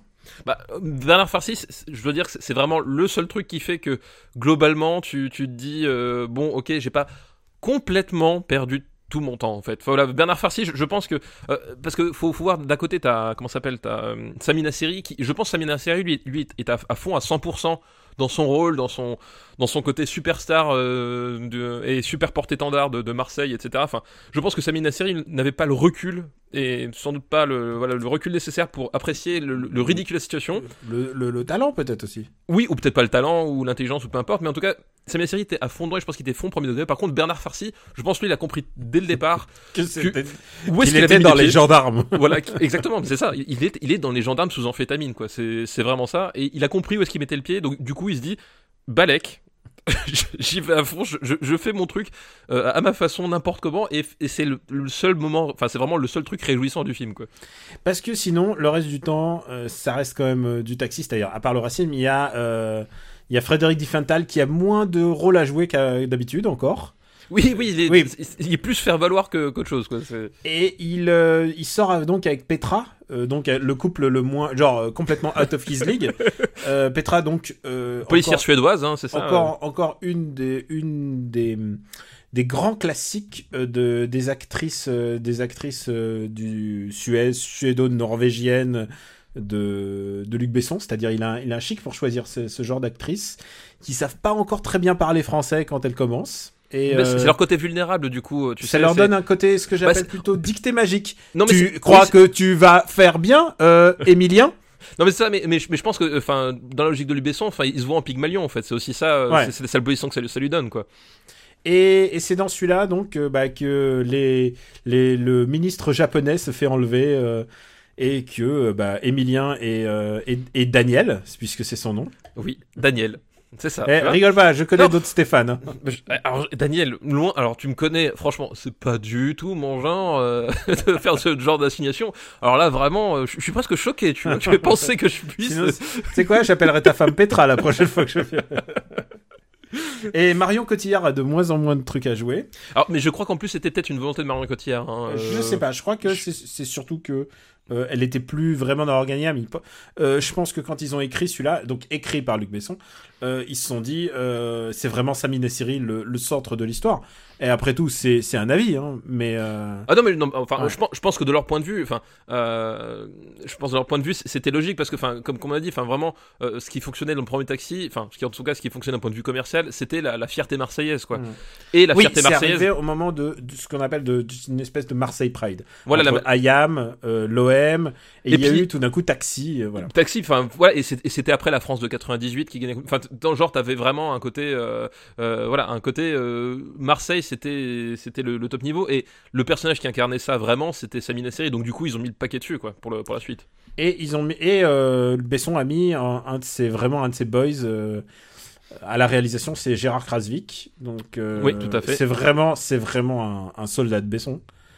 Euh, j'ai j'ai du mal à comprendre sa personnalité en termes de, de réalisation, mais Ah bah, je, je- je suis même pas sûr qu'il en est tant que ça. non, je veux dire que hein. Gérard Pires, au moins, il a, enfin, tu, tu- Bah, Gérard Pires, Ouais. il, il- il- déjà, il existait avant Besson. Déjà, déjà ça, c'est un, point qui est et très Besson important. en était fan au moment Voilà. où il l'a- récupéré. Voilà, c'est effectivement, c'est- on va remettre C'est lui qui est, venu, qui est venu le voir. on va mettre les choses en place effectivement c'est que Gérard Pires donc le réalisateur du premier taxi c'était quelqu'un enfin c'était pas non plus quelqu'un au sens institutionnel. hein. Le type, il a jamais euh, fait euh, fait des, des films euh, reconnus par par tout le monde. Il a jamais euh, voilà. Mais c'était il personnel, on va dire. Voilà, voilà, c'était un type qui, qui faisait des films avec son univers particulier. Enfin, c'était quelqu'un, c'était quelqu'un qui avait, qui avait construit quelque chose. Et effectivement, Besson est allé le chercher parce que c'était Gérard Pires et que Besson adorait ce qu'il faisait, quoi. Donc, c'était pas du tout le même rapport qu'avec Gérard Krasvik, qui là est un est un esclave docile, qui, qui est là, qui est là, qui est pas là. Finalement, tout le monde s'en fout, quoi. Et il y a, y a deux choses euh, importantes. Alors, une plus rigolote, c'est euh, donc quand Petra se fait enlever. Alors, c'est un film aussi passablement misogyne. hein. Ah non, Euh. ah non, ah non. alors, je je t'arrête tout de suite. Petra non. se fait enlever, enlever alors qu'elle est dans les toilettes et il y a plus que sa culotte. Et Oui. ça nous donne des, ça nous donne un prétexte à faire des gags. Je ne sais pas. Oui, c'est ça, c'est que la- le- le- en fait, je- je- ce qui est, ce qui est de marrant dans ce film-là, c'est qu'on est face à des, des, des hommes a priori dans la trentaine qui ont visiblement un Ouais. certain passé relationnel avec le sexe opposé, mais qui sont subjugués par la découverte d'une couche, d'une culotte dans, dans les shots et qui littéralement sont bloqués dessus, quoi. L'humour, l'humour est vraiment 8, 8, 10 ans, ma- grand maximum. Ah oui, oui, c'est- encore, je, enfin, je pense que c'est même moins que ça. Enfin, c'est voilà, c'est 8-10 ans. Tu vois, c'est 8-10 ans, c'est c'est CM1, CM2. Ils- En CM1, CM2, ils sont passés à autre chose. Hein. C'est- avant, quoi. C'est vraiment, c'est très, très, très, bas. L'autre et l'autre chose importante de ce film, c'est quand même euh, le, le décès du caméraman, Voilà. euh, qui à cause d'une cascade me- mal menée. Et alors, il faut le dire, c'est que le responsable des cascades, c'est Rémi Julienne. Donc Rémi Julien, enfin, c'est c'est la légende de la cascade C'est automobile le dieu de la cascade. Il a fait l'effet Belmondo, il a fait presque tous les James Bond jusqu'à jusqu'aux années 90. Hein, même euh, plus. Je crois même qu'il plus. jusqu'à Ah oui. GoldenEye. ouais, ouais. Oui, GoldenEye, c'était lui encore. Et voilà, enfin, c'est- c'est- c'est- et pour donner une idée, enfin, c'était vraiment une référence mondiale. C'est-à-dire que euh, Rémi Julien, c'est- c'était un type qui, qui avait travaillé pour pour tout le monde dans, dans plein de pays, dans, pour, pour plein de pubs. À, à l'époque où tu pouvais faire des pubs, euh, notamment pour la Peugeot 205, tu sais, les, les pubs où tu avais le droit d'utiliser la vitesse comme argument de vente. Oui, Euh, ah bah, parce que maintenant c'est. Ma- Maintenant, c'est interdit pour des raisons assez évidentes, mais c'était à l'époque où on se posait pas autant de questions. Moi, je me rappellerai toujours de la, la, la, la, pub avec la, Peugeot qui, qui dépasse la locomotive lancée à pleine vitesse et qui la double sur le, sur le passage à niveau. Bah voilà, c'est- enfin, c'était un type qui, qui faisait de la vraie cascade euh, bien réglée et tout. Enfin, il a participé à plein, plein de. Et Fantomas, il a commencé sur Mais oui. Fantomas. Fan- Fantomas et plein de, de, de polars italiens des années 70, ces- ces ces polars un, peu- un peu déviants. Il, il, a, il, avait, il avait fait plein de cascades pour eux. Enfin voilà, Mais- c'était vraiment quelqu'un hyper important dans le, dans le cinéma moderne, quoi. Et vraiment, euh, les, les Américains, comme les, comme les Français, enfin vraiment, il a fait le tour du monde. et- Oui, il, il a marqué le Ouais. cinéma de son empreinte. Enfin, je veux dire, voilà, c'était, vraiment le, le, le cadre de, de, de son domaine, quoi. Et ce qui se passe, c'est que donc il y a un décès sur, euh, par un accident sur le caméraman. Et Rémi Julien, c'est son seul, c'est son seul c'est son seul, le seul décès de sa carrière, c'est Taxi 2 C'est, quoi. c'est Taxi 2, ouais. Il est pris de remords.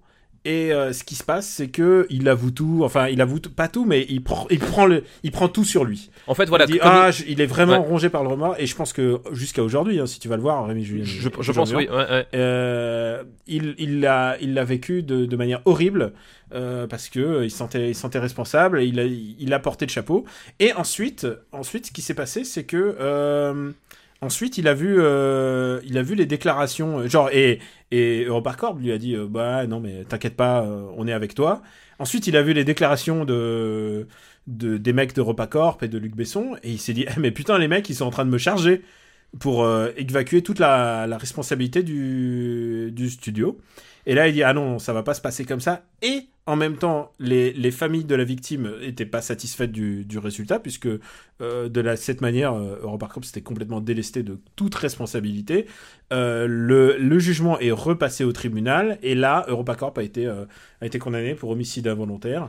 Mais il faut quand même Euh, voir que, qu'en première ce qui instance, pas, ce qui a pas dédouané Rémi Julien, mais qui en tout cas euh, a rééquilibré la balance. voilà, c'est ça, ouais. Il y a une chose importante qu'il faut dire, c'est que dans le euh, et c'est assez documenté cette histoire, c'est que euh, le la cascade en l'occurrence qu'il qui, qui faisait, normalement il devait avoir des stunts de préparation en fait. Euh, Comme on toutes fait- les cascades, en fait. Enfin, on je fait dire, les, on fait on les on cascades ré- à vide. on, on les répète. Enfin, voilà, l'idée, c'est que les cascades, on les fait à vide, on les répète euh, euh, en- à, à- à- à échelle 1 pour 1 dans des carrières Mhm. ou dans des trucs, dans des lieux abandonnés, pour euh, loin de toute contrainte, voilà, pour vérifier qu'à un moment donné. Pas sans caméra parfois Voilà. ou avec di- différents. D'abord on les on les on les modélise sur 3D généralement. Et, et ce qui se passe et ce qui se passe dans ce- dans, dans ce cas précis, c'est qu'il devait avoir un une, euh, une version de bêta de, la cascade. Et pour des raisons de budget, ça lui a été refusé. C'est pour ça qu'il a refait condamner derrière EuropaCorp. C'est que pour des raisons de budget, on lui a refusé ce stunt. Et on parle d'un du- d'un truc à 50 000 euros, euh, 50 000 euros, 50 000 francs.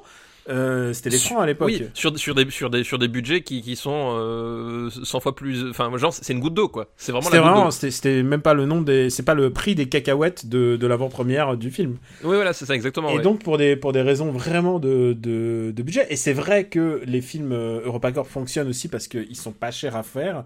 C'est c'est ce qu'on appelle le les versions pakistanaises. C'est Hollywood pakistanais, c'est-à-dire euh, il fait il fait pour pas cher ce que les autres font pour très cher et il le vend et il en vend assez pour euh, refinancer les autres derrière. C'est Oui, bah c'est c'est bah, comme ça que la logique de Tekken fonctionne quoi. Oui, et puis enfin, de toute façon, c'est un, truc. Ça, c'est un truc qu'il a pris du, de, du cinéma asiatique, parce que c'est vraiment leur credo aussi. C'est ok, nous on fait des trucs super impressionnants, ça nous coûte que dalle, on vous le vend pour pas grand chose. Par contre, on en vend des tonnes. Bah voilà, c'est il a repris ça à, à son compte, quoi. Plus de 10 millions d'entrées euh, en France quand même. hein. Faut, Ah bah ouais. ouais. faut, faut voir le. faut Oui, c'est énorme, le- c'est vraiment énorme, c'est vraiment énorme. Et donc du coup, euh, du coup, oui, c'est aussi celui de, c'est aussi aussi celui que, où la bande son est moins intéressante aussi, puisque euh, du coup, Ayam, euh, enfin Akhenaton était un peu moins dans le coup, et là ils ont demandé à des rappeurs, euh, à des rappeurs euh, plus jeunes, c'est-à-dire à l'époque jeune, This is la, This is, This is la peste, tu connais This is la peste? Oui, je connais. Je, je, Faf la rage?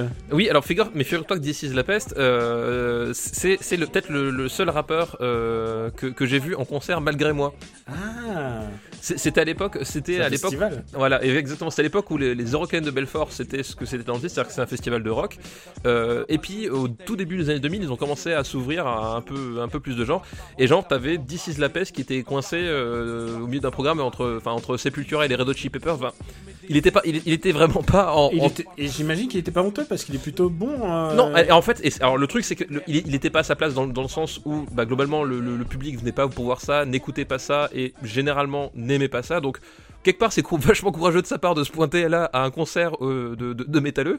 Euh, il, a fait son concert donc moi j'étais sur place, j'ai vu le truc. Euh, mais par contre, is la peste, c'est un artiste qui est vraiment très intéressant. Enfin, j'aime pas ce qu'il fait en rap, etc. Mais depuis, il a écrit des bouquins, il a fait euh, différentes choses et en fait c'est un- c'est c'est quelqu'un de vachement plus intéressant que euh, l'image un peu bling bling de, un, un peu bling bling de- de- du rap de ces années-là en fait quoi. Et il fait des concept albums assez intéressants. Enfin, Oui et, et voilà et du coup euh, voilà et du coup le- le- le- l'histoire a voulu que j'ai vu j'ai vu Dizzy de la peste euh, pas en entier mais en Putain, partie en live. Tu pourras toujours me, me trouver des trucs, tu me dis. Donc il y a Naughty, il y a Jalan, tu connais pas Jalan, mais Non Jalan, ça par contre je connais pas ouais. Jalan, Je, connais- Francis Lalanne mais pas Jalan. C'était un peu la, la, la Claudette de l'époque, elle était sur tous les disques et je sais pas ce qu'elle devient, mais, mais voilà, voilà, c'était vraiment Bah, le Peut-être qu'elle écoute Super Ciné Battle. tu vois. on ne sait pas. On la salue. Et, et on lui chantait le mêlé mêlé, mêlé mêlé l'air. Ça, c'est le, c'était le tube à l'époque. Je vais le mettre en fond. Bah, écoute, que voilà, bah, je- écoute, voilà, je, je découvrirai à ce moment-là. tu, vas, tu vas kiffer. Bon, allez, où est-ce qu'on a mis Taxi, Taxi 2 Donc, comme vous le savez, on l'aime beaucoup. On l'a mis juste au-dessous de Romeo Must Die Oui, voilà, parce que quand même Romeo Must Die, euh, euh, il y a Jet Li. voilà. et Hancock. Oui, c'est ça, exactement. C'est- Et la bonne barre place. Hancock est quand même très. Genre, au-dessus d'Hancock, c'est quand même euh, l'honneur est sauf. Quoi. Ça, Tant que t'es pas en dessous d'Hancock, tu, Putain, tu peux, tu peux l'impression cramer. J'ai l'impression qu'on parle plus que la dernière fois. On leur Non, mais c'est pas- pour leur argent. là mais non, mais non, mais non, t'inquiète pas. Il, va être très court cet épisode, je le sens là. Je, je regarde le compteur. Je regarde le compteur, on est déjà à 1h20, tout va bien. T'inquiète Oh, pas, putain, ça va bien se passer. Il faut que je les monte après. À l'arrache en plus, puisqu'on est en retard. Euh, et puis, dernier film de la liste d'Odilon. C'est Babylon AD, dont on a un petit peu évoqué, mais Exactement. je sais que tu as envie de le- tu as envie d'en parler. Bah oui, de, donc de ce scratch. voilà, Babylon AD, donc euh, film avec euh, Vin Diesel euh, et Mélanie Laurent. Oui, c'était euh, c'est marrant parce que c'était la, la période où Vin Diesel pensait que euh, valait quelque chose en dehors de, de Fast and Furious et de Triple X. Donc euh, il, il lançait ses, pro- ses projets. Pas Mélanie Mélanie Thierry. Putain, je, je vais passer mon temps à les confondre. Vous inquiétez pas, c'est normal. Mélanie Thierry. Mélanie Thierry, euh, Vin Diesel est donc réalisé par euh, par Mathieu Sakasovitz. Euh, Michel Yeo aussi. hein. Oui, c'est vrai qu'il y a Mich- aussi Michel. Enfin, Michel. Sa, sa carrière occidentale est comment dire, étrange. Euh, Elle est ouais, en dents ouais. vraiment étrange. Et donc c'est. Mais il y a euh, plein d'acteurs hein, dans ce film. Oui, oui, bah, y a... c'est adapté d'un- d'un d'un- d'un bouquin de, de Maurice G. Dantec, donc un, un bouquin qui est, qui est assez, euh, assez renommé finalement dans le, dans le milieu des amateurs de, de science-fiction euh, littéraire. Qui s'appelle donc- Babylon Babies. Babylon Babies, etc. Et donc l'idée, c'est on suit un- dans un futur proche où globalement euh, le monde, euh, Donald Trump est devenu président de la République. C'est un, genre un truc hyper hyper apocalyptique, hein, un truc qui arrivera jamais, heureusement. euh, euh, voué à voué à l'anarchie, enfin les, les guerres, la famine, tout ce que tu veux. Enfin voilà, c'est le bordel partout. Il y a euh, un mercenaire, un mercenaire un peu taciturne, qui est un gros concept de la famille et qui va devoir euh, escorter euh, à travers le monde, c'est littéralement à travers le monde, parce que je crois qu'elle part, il part de, de Chine ou d'un truc comme ça, enfin jusqu'à jusqu'à New York, une jeune fille, euh, parce que on, il était engagé par, par une secte pour, le, pour lui ramener, lui il sait pas exactement pourquoi, tout ça, et on retombe une fois de plus dans une thématique euh, religieuse, apocalyptique, euh, sectaire, christianique, tout ce que tu veux, puisque le, le- le twist de tout ça, enfin le fin fond de tout ça, c'est que euh, ça va tourner encore une fois autour du petit Jésus, de sa réincarnation, de, des prophéties. Ah, il, nous aura, il nous aura bien. il nous aura bien cassé les couilles, ouais, celui-là, putain. T'as Jésus quand il veut, et vraiment, il, il y va à fond, quoi. Donc, toujours les, les- plus ou moins les prophéties, plus ou moins mensongères, inventées, réinterprétées de l'église catholique. Enfin, voilà, ça mélange un peu tout, hein. Je crois pas que ce soit exactement euh, tel que le, le dogme euh, l'apprend aux ouailles, mais bon, bref. Et euh, c'est une espèce de, de micmac, euh, voilà, euh, religieux, philosophico, euh, bada- machin truco, euh, Yamakasi. Euh, c'est un bordel, quoi. Un bordel sans nom, quoi. Évidemment, le, ré- le, le film ne va pas se dérouler comme prévu. Le film n'a pas du tout se déroulé comme prévu. Puisque Enfin, voilà. On va dire que c'est un nombre tort partagé. Euh, Kassovitz étant un peu incontrôlable, un peu un mec de l'improvisation, et pour un film de SF où il faut quand même préparer les choses, il faut préparer les costumes, il faut préparer les décors, il faut... Et tu, tu, as pas beaucoup de marge de manœuvre en fait sur les films de SF modernes avec des scènes d'action. Euh, et ben là, là en l'occurrence, son style ne passe pas. Euh, les investisseurs américains commencent à, gueuler et surtout, bah, ils essayent de lui retirer le film en fait. Voilà, et, du coup, finalement, en fait, le film en lui-même est, une catastrophe. C'est-à-dire que euh, ça part dans tous les sens. euh, Vin Diesel, il est à moitié pas là. Les, scènes, enfin, la scène d'action finale, elle est avec ces espèces de ralentis et ces couleurs jaunes bizarres. Enfin, ça fonctionne pas. Et puis c'est très gros sabot aussi. De ces genre, euh, oui, les pauvres sont très pauvres et les méchants riches sont très méchants riches. Euh, et puis au milieu de ça, il y a Jésus. Et puis en fait, euh, le monde mérite pas ça. Puis machin. Enfin, ben voilà, c'est, très con.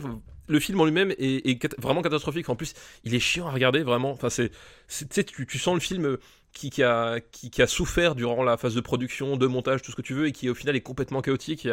C'est pas fluide, il y a rien qui, tient debout. Donc le film en soi est une catastrophe, mais ça a donné effectivement, euh, il est devenu célèbre et quelque part à tout malheur est bon parfois. Euh, il a donné un documentaire qui s'appelle Fucking Kassovitz. Euh, Et je crois qu'on l'avait évoqué hein, une fois, mais je, crois que, je crois que ça serait intéressant d'en reparler. hein. Voilà, et là on va en reparler en profondeur parce que finalement euh, le film en lui-même est, est une catastrophe. Voilà, il, il échoue sur à peu près toutes les ambitions qu'il avait, à la fois film d'action, film de science-fiction, tout ce que tu veux. Mais Fucking Kassovitz, donc le, le documentaire sur sur le tournage du film, qui est un, un document de travail vraiment vraiment génial parce que justement il montre un tournage dans tout ce que ça peut avoir comme dimension euh, euh, de frustration, de d'échecs euh, personnels, d'implication, etc. Et, et justement, au départ, ça devait un making-of à la con, comme on en a sur tous nos putains de DVD là. Avec... Très ah oui, très calibré. Ah oui, c'est super, c'est super génial de travailler avec Mathieu. travailler avec ces gens. Ah, et- trop trop bien Mathieu Kassovitz. Et non, là c'est pas du tout ça. En fait, ça nous montre vraiment euh, pourquoi ce film euh, est ce qu'il est, une catastrophe. Euh, c'est que d'une part, effectivement, il y avait Vincent Gasoil qui voulait faire son film, son gros, me- J'adore quand tu l'appelles comme ça.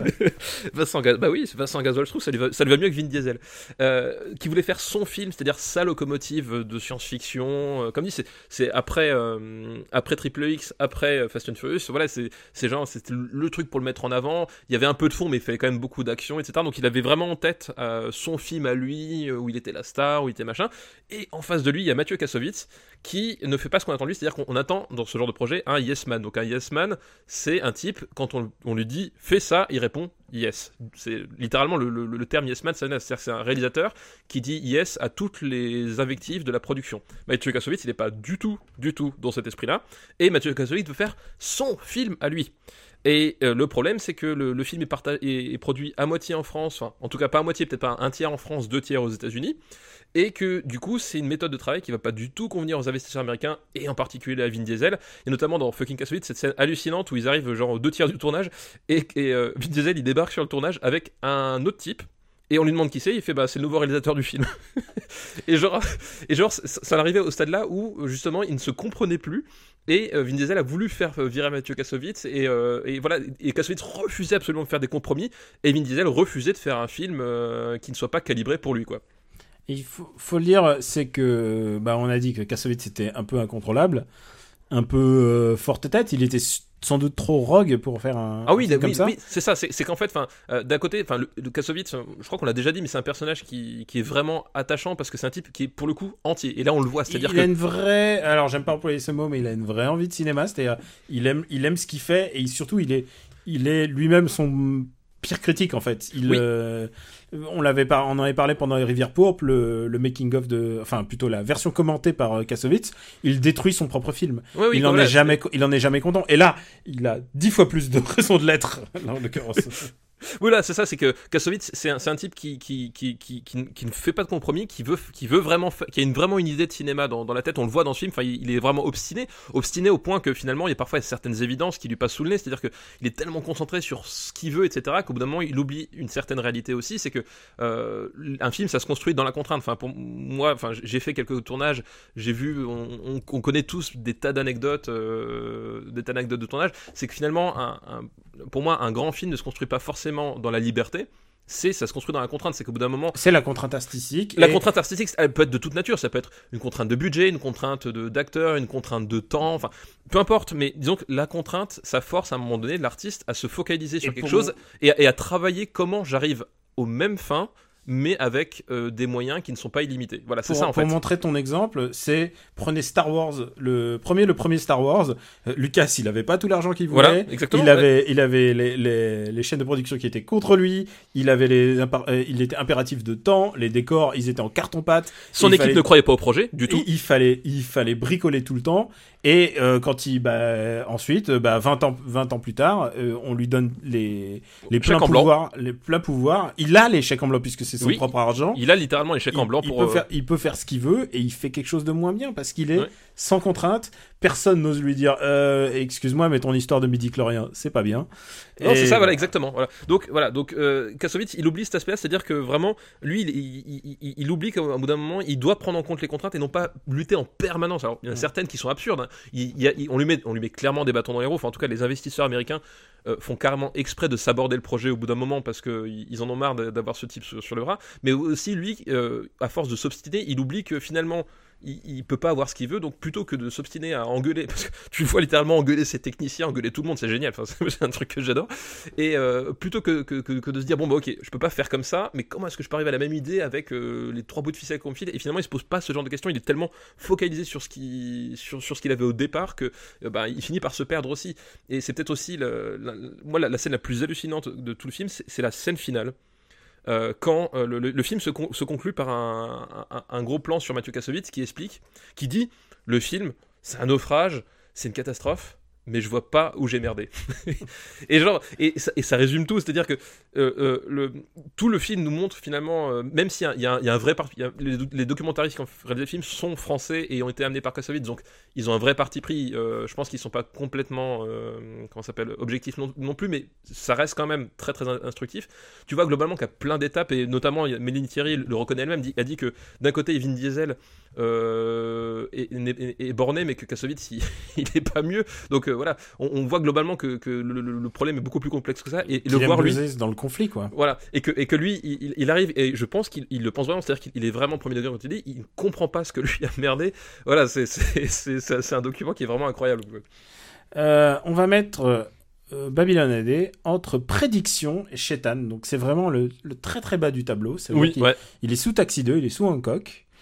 Mais ce que je te propose, c'est de classer euh, fucking Kassovitz différemment parce que fucking Kassovitz, par contre, est vraiment passionnant. Oui, Euh, c'est vraiment. Et c'est- c'est, c'est, c'est, un- si on s'intéresse à la façon dont on fait les films réellement, bah on, a, on a parlé avec Lost, Lost in La Mancha. Bah là c'est pareil, c'est-à-dire qu'on on a, on a pas tout le bullshit par-dessus et on voit vraiment comment se fait un tournage, comment, comment tu peux rater un film. Euh, parfois pour, pour, parce, que, parce que les conditions fait que ça peut être raté, mais parfois euh, aussi en t'obstinant dans la mauvaise direction. Enfin, vraiment c'est c'est hyper instructif. C'est- Moi c'est un de mes documentaires euh, de tournage préférés. euh, voilà, j'adore ce film. Alors, c'est pas Lost in La Mancha, et on va Non, mettre sous Lost in La Mancha. Mais ce qui est intéressant, c'est que on va avoir, c'est c'est un cas unique pour l'instant, on va avoir le making of, euh, au moins une centaine de places au-dessus du film. du film Voilà, original. exactement. Donc, on va le mettre, euh, si t'es d'accord, euh, On l'avait mis entre. Euh, on va le mettre entre printemps, été, été, automne, hiver et printemps, et au-dessus de Innocence. Et au-dessus de l'innocence, ouais, tout à fait. Voilà. Et euh, vraiment, enfin vraiment, voyez-le. Et, et ce qui est marrant, c'est que ce, ce film-là, Fucky Kassovitz, il a été interdit de, de publication pendant très très longtemps par bah, justement la- les, les producteurs américains qui refusaient que qu'on voit le qu'on voit ce qui s'était réellement passé, quoi. Et ouais, c'est vraiment instructif, ouais. Euh, bah, je crois qu'on a fini. Euh, écoute, on a, on a fini, fini. T'as évacué tous les films déjà? Et ouais, j'ai évacué tout. Eh, Eh bah écoute, ça tombe bien. Oh, parce que-.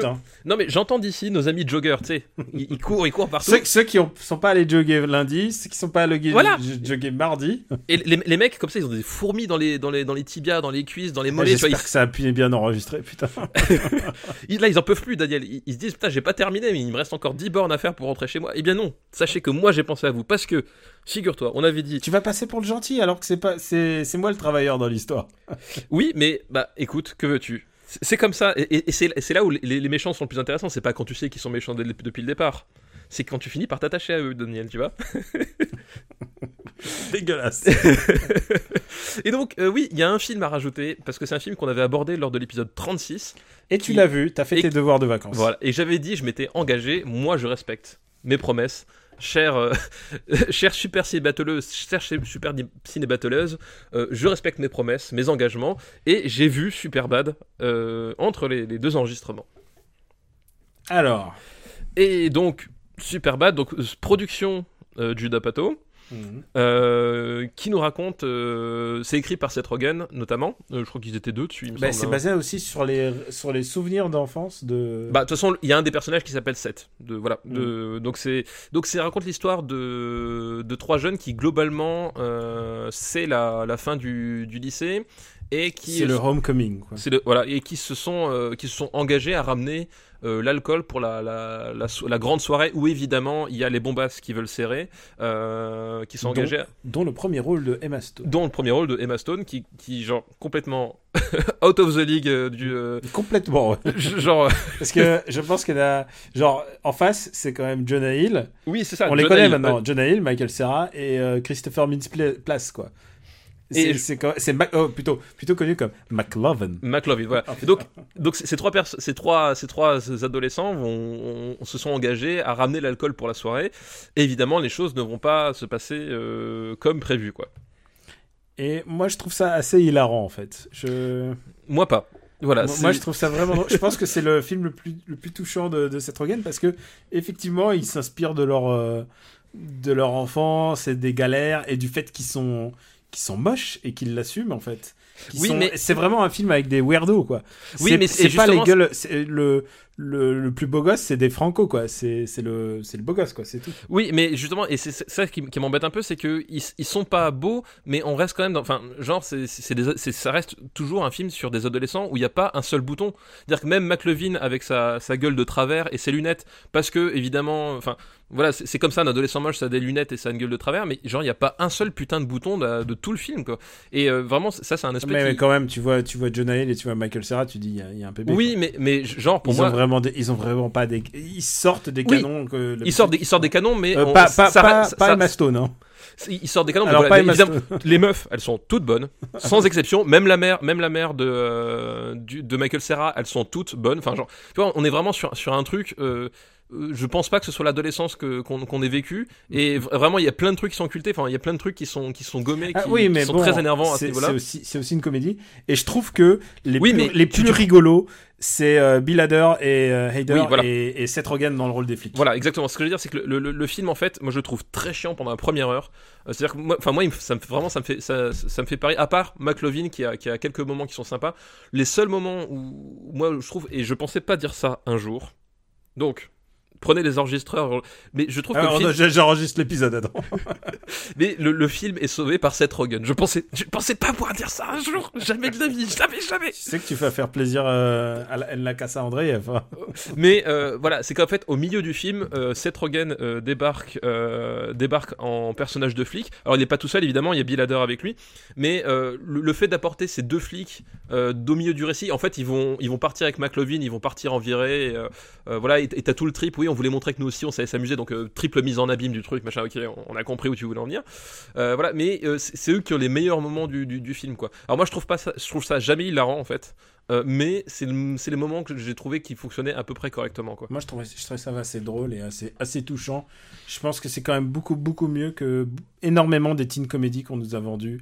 Les, euh, je pense au American Pie, au machin, tout ça. Je trouve ça beaucoup mieux. Quoi. Moi, je trouve que c'est c'est à peu près du. même- Le, le seul truc, c'est que comparé au American Pie et comparé à, à tous ces trucs-là, je trouve le seul truc, c'est que c'est mieux filmé en fait. Euh, C'est-à-dire Mm. que au niveau de les mises en scène, c'est c'est- c'est carré, c'est c'est propre, euh, la, la photo elle est correcte, voilà. Enfin, c'est bien emballé, mais dans le fond, pff, voilà. Et puis moi, j'ai- j'ai- j'aime déjà c'est c'est des films qui sont super. Enfin, toutes les productions à plateau, je les trouve dix fois trop longues pour ce qu'elles ont à raconter. Enfin, tu, tu fais pas un film de, de, de deux heures là-dessus. Tu, tu, tu, en une heure et demie, t'avais largement de quoi faire. Ça aurait été beaucoup plus dynamique, beaucoup plus. Là, tu t'éternises sur des trucs.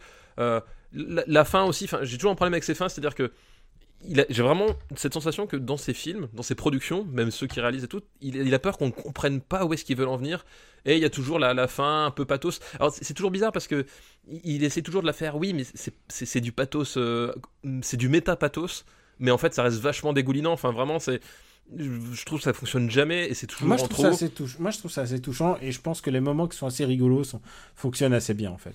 Voilà, moi je, moi je trouve pas. Voilà, les flics puis- sont vraiment rigolos. et puis il y a un truc qui me, qui me dérange aussi, c'est que le personnage de McLovin n'a Mhm. aucune conclusion dans le film. Ah, qu'il n'est pas Dark euh, Conjure. A- c'est normal, il est, il, est, il est chopé par les flics, non? Oui, non, il, il est chopé. C'est-à-dire qu'il il- il- il est chopé par les flics et puis la dernière scène où tu le vois, c'est il, ti- il tire sur la. Je crois que c'est sur la bagnole. Mhm. Il tire sur la bagnole, mais il, il a pas, il a pas de conclusion. En boys, fait, et, boys will be boys. Et, et genre, et je trouve ça super dommage que finalement le, le- le- personnage le plus- intéressant, ce soit celui dont le, le scénario se fout parce que euh, parce que c'est c'est pas celui qui est autobiographique. Mhm.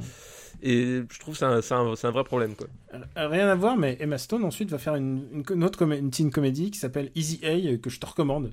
C'est l'histoire d'une fille euh, adolescente trop intelligente par rapport à l'endroit où elle se trouve. Je- je- je- J'espère te l'avoir vendu euh, Non, mais sans, tu- sans te faire penser à, à ta propre famille. Oui, c'est ce que j'allais dire. Ça, ça me rappelle vaguement quelque chose. Non, cette non, histoire. ça, c'est- Easy est vraiment bien en l'occurrence. Euh, mais je- je- Mais, alors- mais c'est, je crois que c'est la décennie d'après.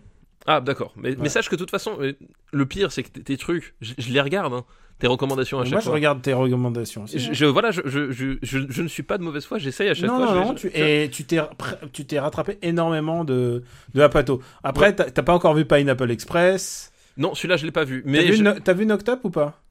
Euh, non, mais on a En cloque, euh, c'est pas celui-là. C'est pas celui-là dont on avait parlé? Ah non, c'est c'est Zach et Miri font un... Non, je confonds, putain. euh, Ouais. euh, excusez.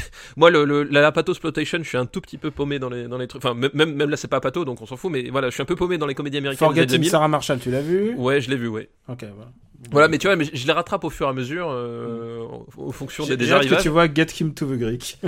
Mais voilà, je- donc je, je- je le fais, hein, je le fais, je le fais, je, voilà, Ouais, je, le- fais de bonne volonté, je le fais pour vous, sachez-le. Euh, bah non, pour ta culture personnelle aussi. hein. euh, voilà, donc euh, je, je le fais, mais, euh, mais pour l'instant, je. Il y a, je crois qu'il y a. Pour, pour l'instant, en fait, je, sais, que- je sais qu'en fait, c'est- mon instinct à l'époque qui m'avait préservé. Est-ce que tu as vu le Apato qui est euh, produit. euh, non, euh, le Harold Ramis, euh, produit par Apato?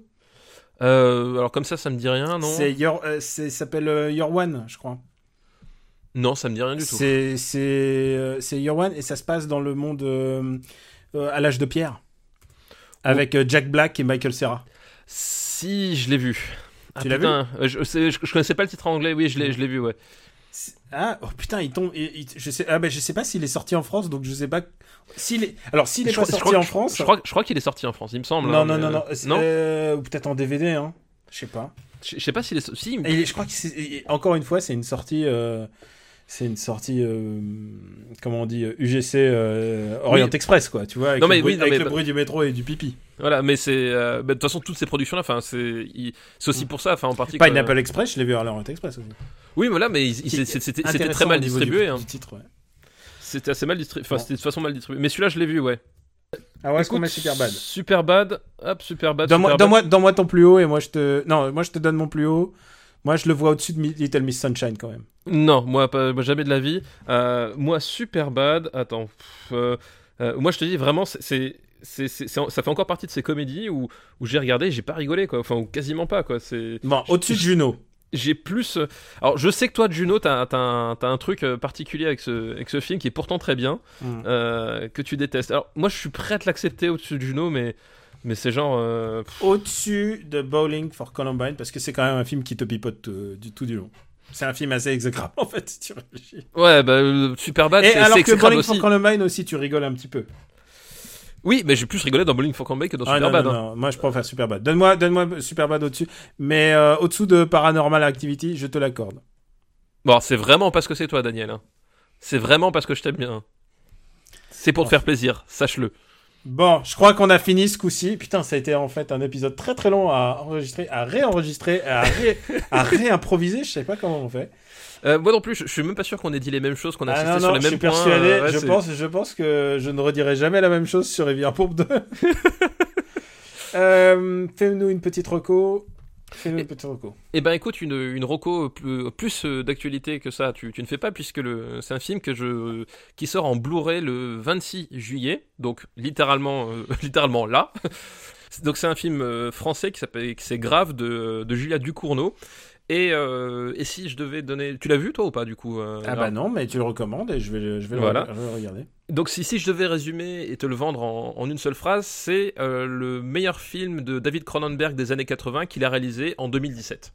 Voilà. Ah, c'est pas mal ça. Donc c'est, enfin vraiment, il y, a- il y a une vraie, vraie, vraie filiation euh, à Cronenberg dans, euh, bah, déjà dans tout le rapport à la chair, au corps, puisque c'est grave, c'est, c'est pas un film d'horreur, mais c'est un film euh, où il y a beaucoup de, de séquences euh, gore, avec d'ailleurs un travail vraiment exceptionnel des, des maquilleurs et tout, c'est, c'est vraiment très, très impressionnant et, et on est dans un, dans, du gore qui refait mal, c'est-à-dire que, enfin, tu vois, avec toutes ces années de saut et compagnie, enfin, on a fini par être un tout petit peu anesthésié par la, vue du sang et de la, chair meurtrie.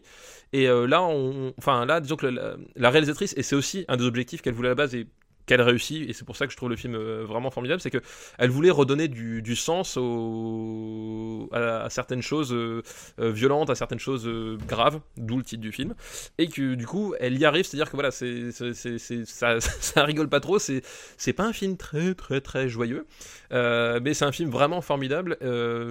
J'adore la lumière, la musique est, super bien, le, le- montage est, super super bien réglé, et puis et aussi au-delà de l'aspect euh, de l'aspect gore euh, de Cronenberg, là où ça se retrouve aussi, c'est que c'est un, très grand film, à mon sens, sur la sexualité. Donc on, est toujours dans la thématique Cronenberg, euh, mais cette fois-ci la sexualité d'une jeune fille, parce que là on n'est plus pour le coup dans le, point de vue de Cronenberg, bah, forcément qui était centré sur sur quelque chose qu'il connaissait bien, c'est-à-dire euh, le, mal.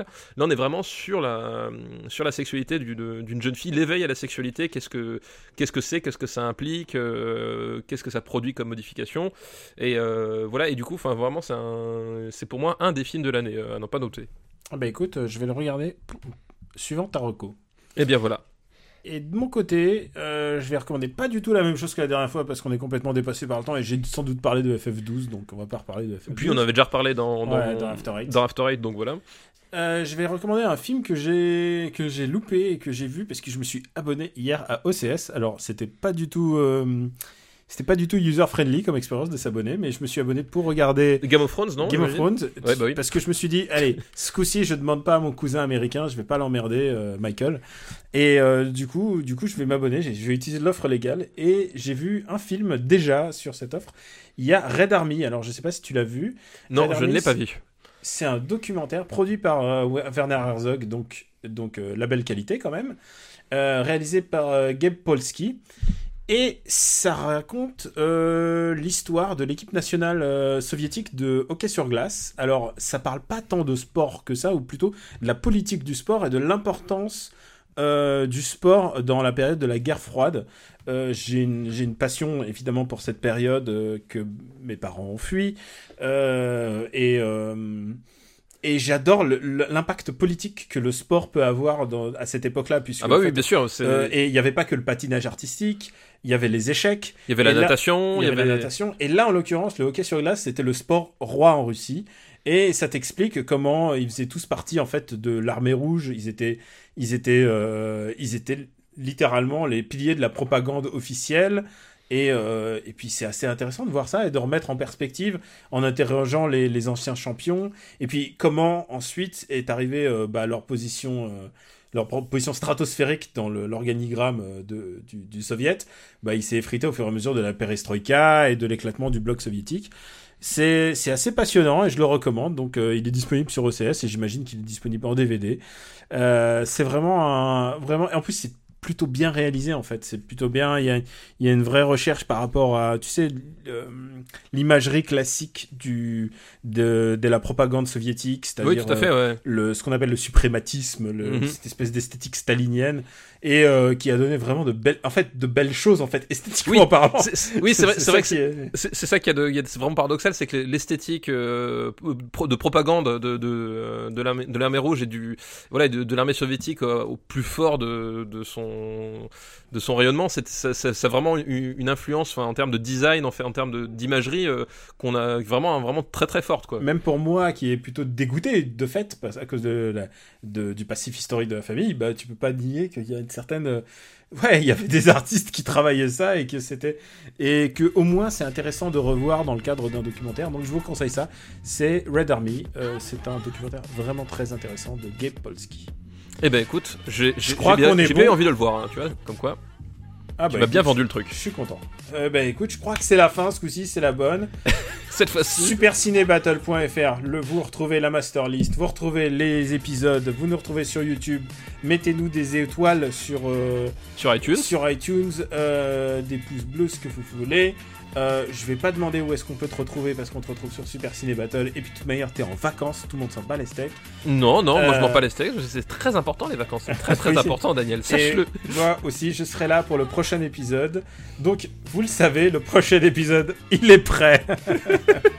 il va être, il va être comme disent les jeunes, il va être lourd. T'as euh, vérifié les fichiers au moins du prochain épisode ou pas Non, moi, je dis, moi je dis ça, mais on est pas à J'aurais pas l'énergie de re-refaire encore un truc. on vous remercie de nous suivre et on écoute ces- ces- cette fin. Voilà, pas de prise là. Euh, merci de nous suivre et d'apprécier le concept. On vous embrasse très fort et on vous aime. Bisous, ciao.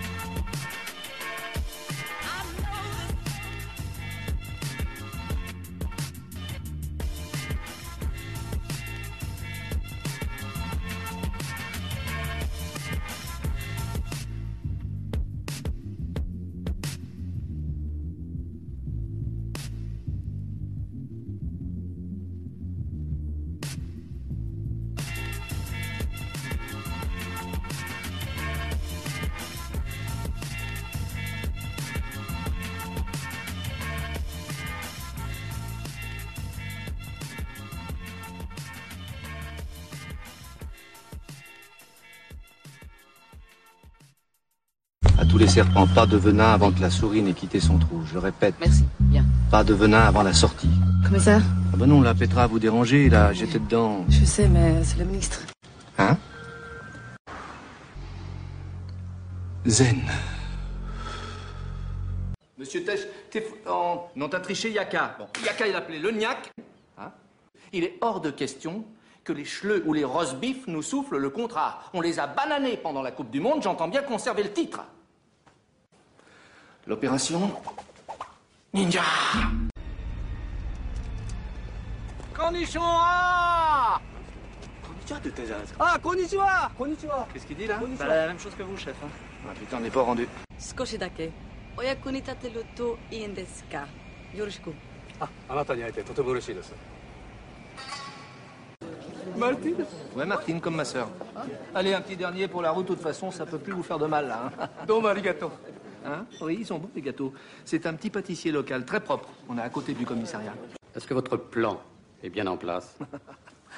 Alors là, monsieur le ministre, il a été pété, répété jusqu'à plus soif. Il est réglé et minuté à la seconde près. Hein?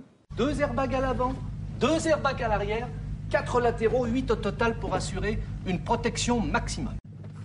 Cher ministre, si vous voulez bien vous donner la peine, nous allons maintenant vous accompagner à votre hôtel. Hein?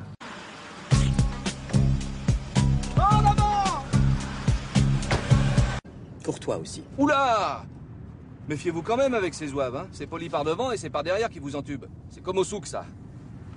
Un grand sourire et hop, il vous tire la caisse. Mais qu'est-ce que tu vous foutez? Bon, arrêtez vos conneries maintenant. On arrive sur le point de rendez-vous dans exactement... euh, on est... Alerte générale. J'avoue, c'est impressionnant, mais où va-t-il maintenant, ce missile Hein Pas d'inquiétude. Il est déjà quelque part loin, loin, loin en pleine mer. Oh putain, mon bateau Et maintenant, bouquet final. Très beau travail. Merci, monsieur le ministre. De toute façon, moi, ça m'a fait plaisir parce que j'aime bien ce matériel. Il y a longtemps que je pensais l'utiliser. Je suis très content. Qu'est-ce qui nous a fait le rouleau de printemps, là C'est rien. C'est du codé Je trouve pas la traduction. Alors, qu'est-ce que vous foutez? Pourquoi vous vous arrêtez, là? Allez, ninja, ninja Je voudrais pas vous paraître pessimiste, mais là, comme ça, d'instant, ça sent le piège. Comment ça, ça sent le piège? Je sens rien du tout, moi. Vous sentez quelque chose, vous, monsieur le ministre? Qu'est-ce qui s'est passé? Il est où le niaque? Alerte générale Émilien, ils ont enlevé le ministre. Lequel? Pas le bon, hein, le niaque, euh, pas le nôtre. Qu'est-ce que vous voulez qu'ils en fassent? C'est la cata. Oh C'est pas vrai, ça. hein Alerte générale ah non, Émilien. C'est ma phrase, ça. C'est moi qui l'a dit tout le temps.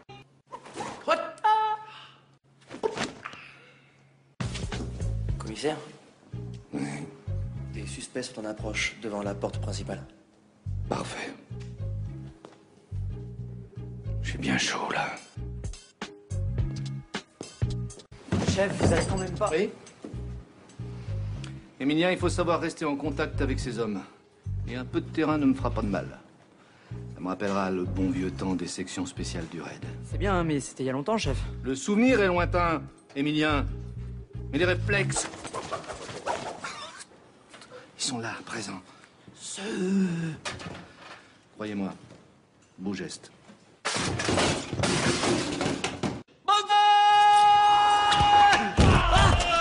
Qu'est-ce qui se passe? On égorge quelqu'un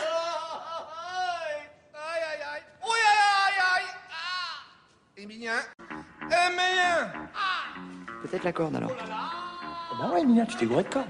Ah ouais, c'est ça. Une, une ambulance Vite